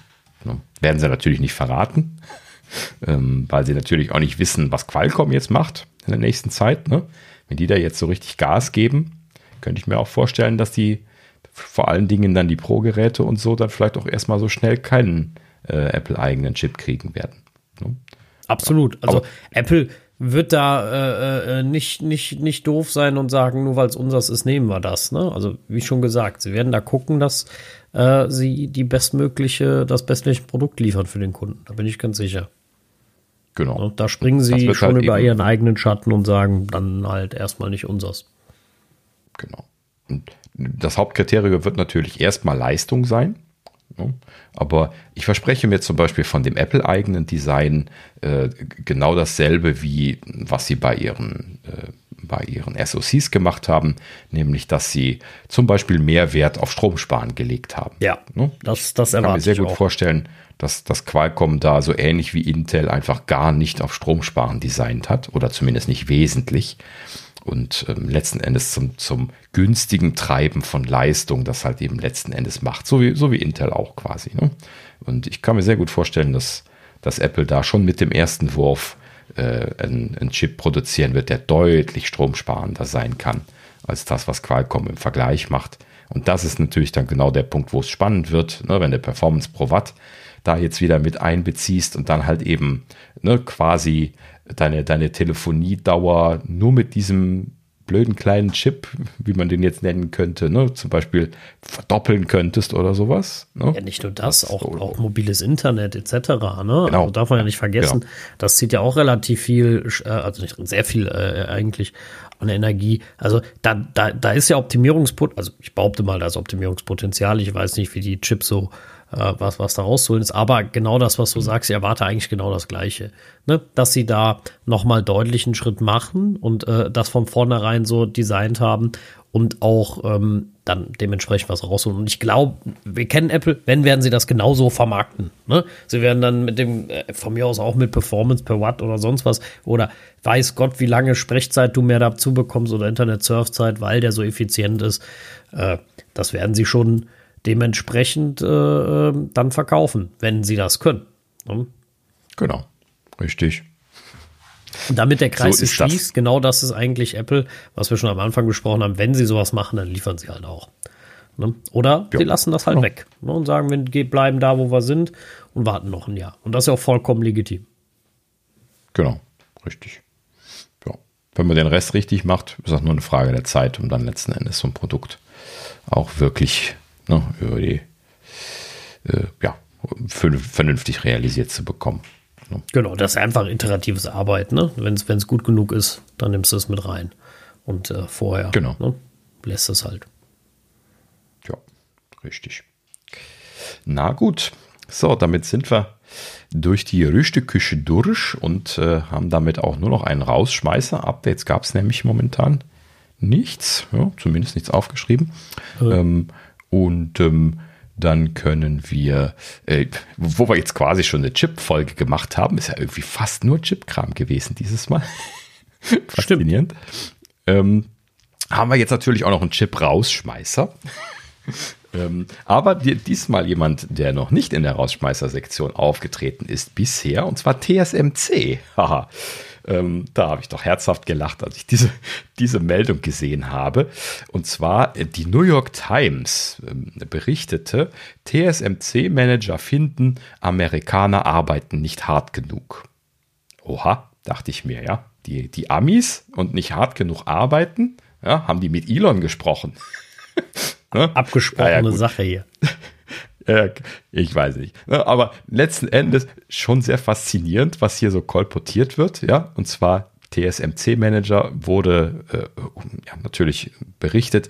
Ähm, also in, also um gerade nochmal ein kleines bisschen auszuholen, ne? also TSMC baut ja gerade in Arizona ihr erstes Werk außerhalb von, von Taiwan. Das heißt also, sie äh, haben da jetzt auch so ein bisschen was in, Kulturshift, den sie machen müssen, ne, weil sie halt eben bisher quasi da unten auch nur lokal gesourced haben, also wahrscheinlich sehr viele taiwanesische Fachleute haben werden eben vor Ort und jetzt haben sie das erste Mal ein anderes Land. Ne? Also geht es natürlich auch darum, dass solche Leute jetzt nach Amerika rübergehen, das damit aufbauen. Die müssen ja die Technologieplattform für die 3-Nanometer-Produktion darüber äh, etablieren ne? und da aufbauen. Das heißt also, die werden da schon diesen Know-how-Transfer machen müssen. Das heißt, ne, natürlich werden die da jetzt Kontakt haben mit amerikanischen Leuten.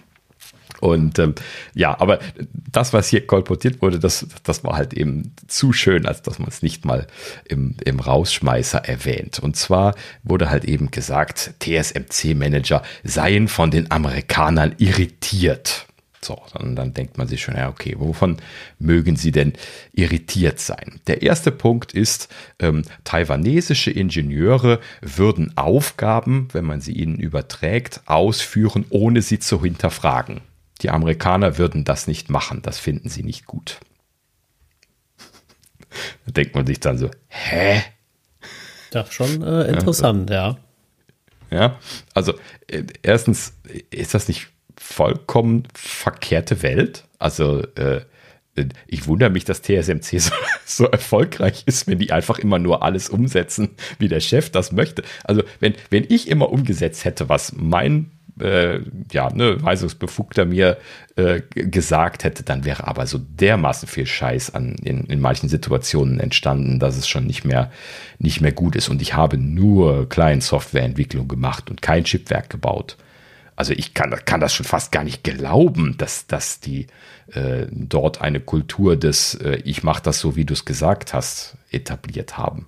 Sehr seltsam, oder? Ich finde halt immer, also, also wofür brauche ich dann am Ende noch den Ingenieur, wenn ich ihm nur sage, was er zu tun hat? Ne? Ja, also eben. wenn er nicht mehr selber denken muss, braucht er keinen Ingenieur. Also er verantwortet ja eh nichts, er macht ja nur das, was ich gesagt habe. Ne? Also ja. äh, das mhm. dann finde ich dann immer so ein bisschen fraglich. Äh, ehrlich gesagt. Aber wie du schon sagst, ne, wir hatten das Thema ja gerade am Anfang, was, was Arbeitsfreiheit angeht und, und die Selbstbestimmung und vor allem auch Ideen zu entwickeln. Ähm, ja, weiß ich nicht. Wundert mich dann auch ein bisschen. Ja. Mhm. Ja, und dann gab es noch einen zweiten Punkt, äh, wo sich die TSMC-Manager sehr darüber gewundert haben sollen. Und zwar ist ihnen aufgefallen, ähm, wenn man amerikanischen Mitarbeitern viele Aufgaben geben würde, ähm, dann würden sie dazu neigen, neue Aufgaben einfach abzulehnen und äh, zu sagen, sie sind überlastet, anstatt härter zu arbeiten oder länger zu arbeiten, wie das in Taiwan üblich ist. Do.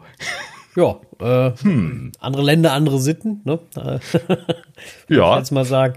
Äh, ich, ich, ja. Es ist natürlich auch super, also wie, wie, du schon gesagt hast, da treffen natürlich Kulturen aufeinander. Ne? Und äh, ja, ich weiß nicht, ähm, ich glaube, ähm, also ich habe mal so ein Doku gesehen, in, äh, in Japan ist das so, dass die Leute echt äh, dann im Zug äh, nach Hause ein paar Stunden schlafen, damit sie, damit sonst kommen die gar nicht mehr auf ihre, auf ihre Schlafstunden zum Teil. Ähm, oh, äh, in, in Japan hat sich das sehr geändert. Da, da gibt es eine Krankheit, oh, mir fällt gerade der Begriff nicht das. ein.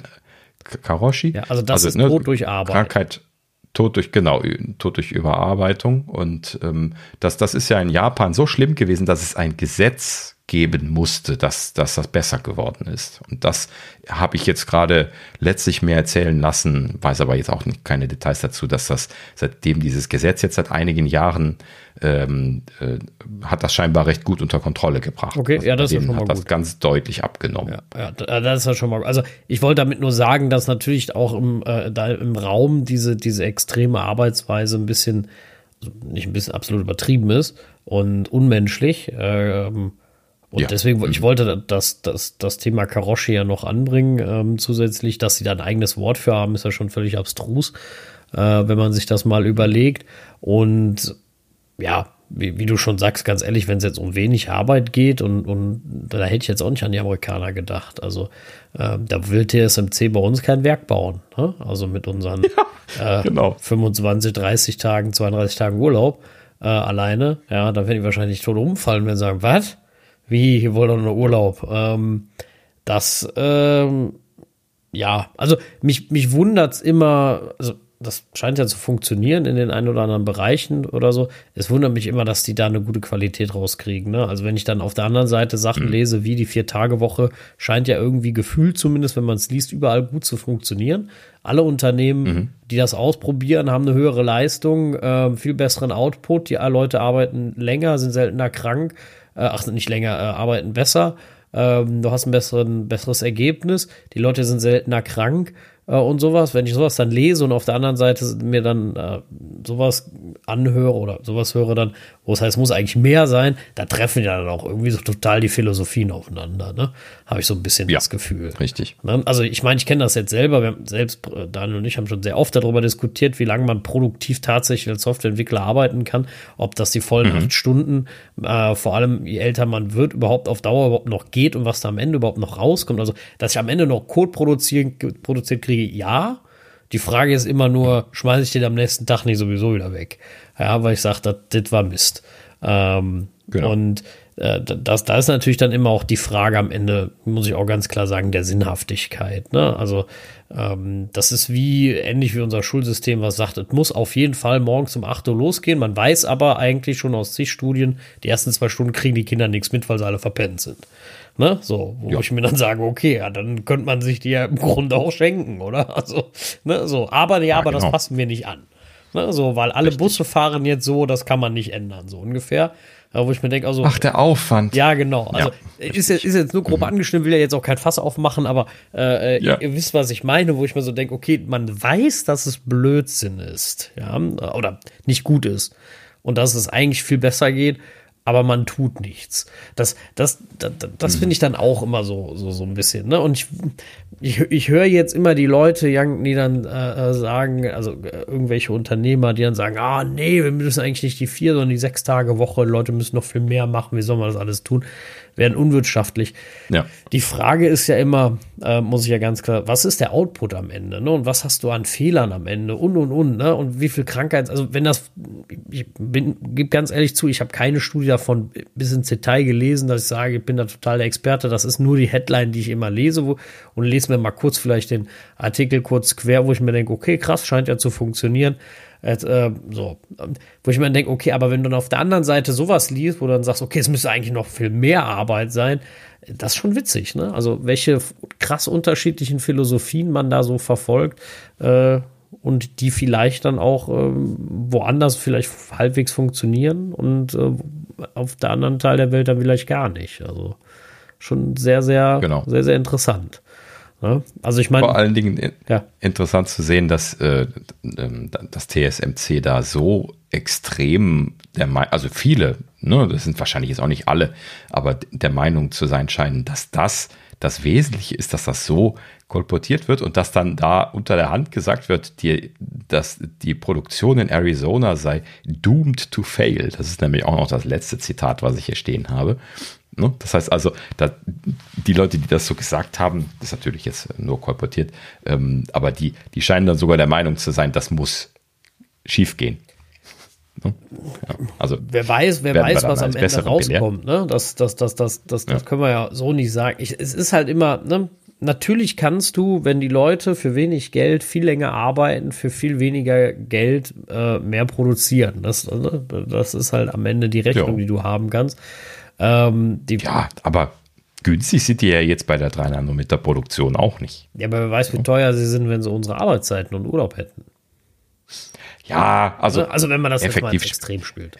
Effektiv spielt das keine große Rolle, weil äh, so ein Chipwerk ja jetzt nicht, ähm, äh, also der, der Engineering-Aufwand, der da reinsteckt, der hat ja nichts mit dem Output letzten Endes zu tun, den das Chipwerk hat, wenn das dann läuft. Ja, ja, gut, das stimmt. Klar, Klar sind da viele Mitarbeiter beschäftigt, äh, Dinge hin und her zu bewegen und zu bedienen, aber letzten Endes geht es ja um den Prozess und das alles zu machen und aufzusetzen, äh, zusammenzubringen. Ähm, ja, die Technologien sind ja da. Ne? Also die einzelnen. Maschinen, so wie sie in Taiwan stehen, werden sie natürlich auch in Arizona stehen haben. Und hier geht es nur um diese menschliche Komponente und genau da wurde halt eben hier auch jetzt drüber gesprochen, dass sie da sehr unglücklich mit sein. Naja, warten wir mal ab. Entweder es knallt dramatisch gespannt. oder es klappt gut. Ja, also ich bin auch total ja. gespannt. Äh, warten wir es ab, äh, ob es doomed to fail ist. Und ja. äh, oder ob TSMC am Ende doch in der Vier-Tage-Woche da die, die Chips baut. Ja, genau. Ja, äh, ja, abwarten. Und übrigens, und übrigens mein, mein zweiter Gedanke ähm, nach diesem äh, ja, allgemein drüber nachgedacht zu haben, war dann halt eben, ja, wäre das nicht was für Elon? Elon könnten sie nach Taiwan schicken, da wird er sehr glücklich werden. Ja, das. Weil hier äh, Hardcore, wie er ja immer einfordert, ist ja scheinbar genau das, was denen liegt. Das, äh, ja, das, das scheint, scheint ihm zu. Das, das letzte, was ich von Elon so vernommen habe, ist, dass er sich tierisch geärgert, dass er, äh, hat, dass tierisch geärgert hat, dass er in Frankreich die Twitter-Leute nicht rausschmeißen kann. So wie in den USA weil oh da die Arbeitsschutzgesetze ganz anders sind und die direkt gesagt haben, nee, das geht so nicht, die musste weiter bezahlen und das hat ihn wohl tierisch aufgeregt. Äh, das war so das Letzte, was ich mitgekriegt habe. Ähm, die anderen Leute wird er auch alle noch bezahlen müssen, aber die müssen halt eben erstmal klagen. Die haben ja jetzt zum Großteil alle schon Klage eingereicht. Ja, ja, ja, aber da, da kriegst du ja je nachdem nicht, also das ist ja nicht ganz so wie bei uns, ne? Äh, das, das meine ich. Also die kriegen vielleicht noch was auf, ne? Du hast halt jetzt so eine Versorgung nicht. Äh, Erstmal hat er jetzt die Kosten bei denen ja von der Backe. Hier, hier geht das ja bei uns nicht. Ja, Gott sei Dank. Dafür wird ihn nachher, nachher doppelt und dreifach kosten wegen den ganzen Gerichtsverfahren. Bis dahin ist das ist auch ja Blödsinn gewesen. nee, da steigen wir heute Nein, nicht mehr Quatsch. Das Aber, sollte ja der Rausschmeißer ja. sein. Äh, genau, wie gesagt, vier Richtig. Tage Woche bei TSMC ähm, ja, in Arizona. Genau. Damit beenden wir dann, finde ich, auch die Folge. Und äh, ich sehr wünsche äh, euch eine schöne Woche. Es hat mir sehr viel Spaß gemacht. Ähm, Nochmal, Thorsten, alles Gute. Hoffentlich bist du beim nächsten Mal wieder genau. dabei. Äh, bis dahin, von mir, macht's gut. Genau ja, wie so üblich, ne, folgt uns doch äh, in den sozialen Medien, Twitter weniger, äh, lieber Mastodon, ne, Mastodon at mastodon.social ähm, und ja, äh, Links nochmal in den Show Notes. Schreibt uns gerne nerds.apfelnerds.de und äh, ja, ansonsten vielen Dank fürs Zuhören und dann bis nächste Woche. Auf Wiederhören.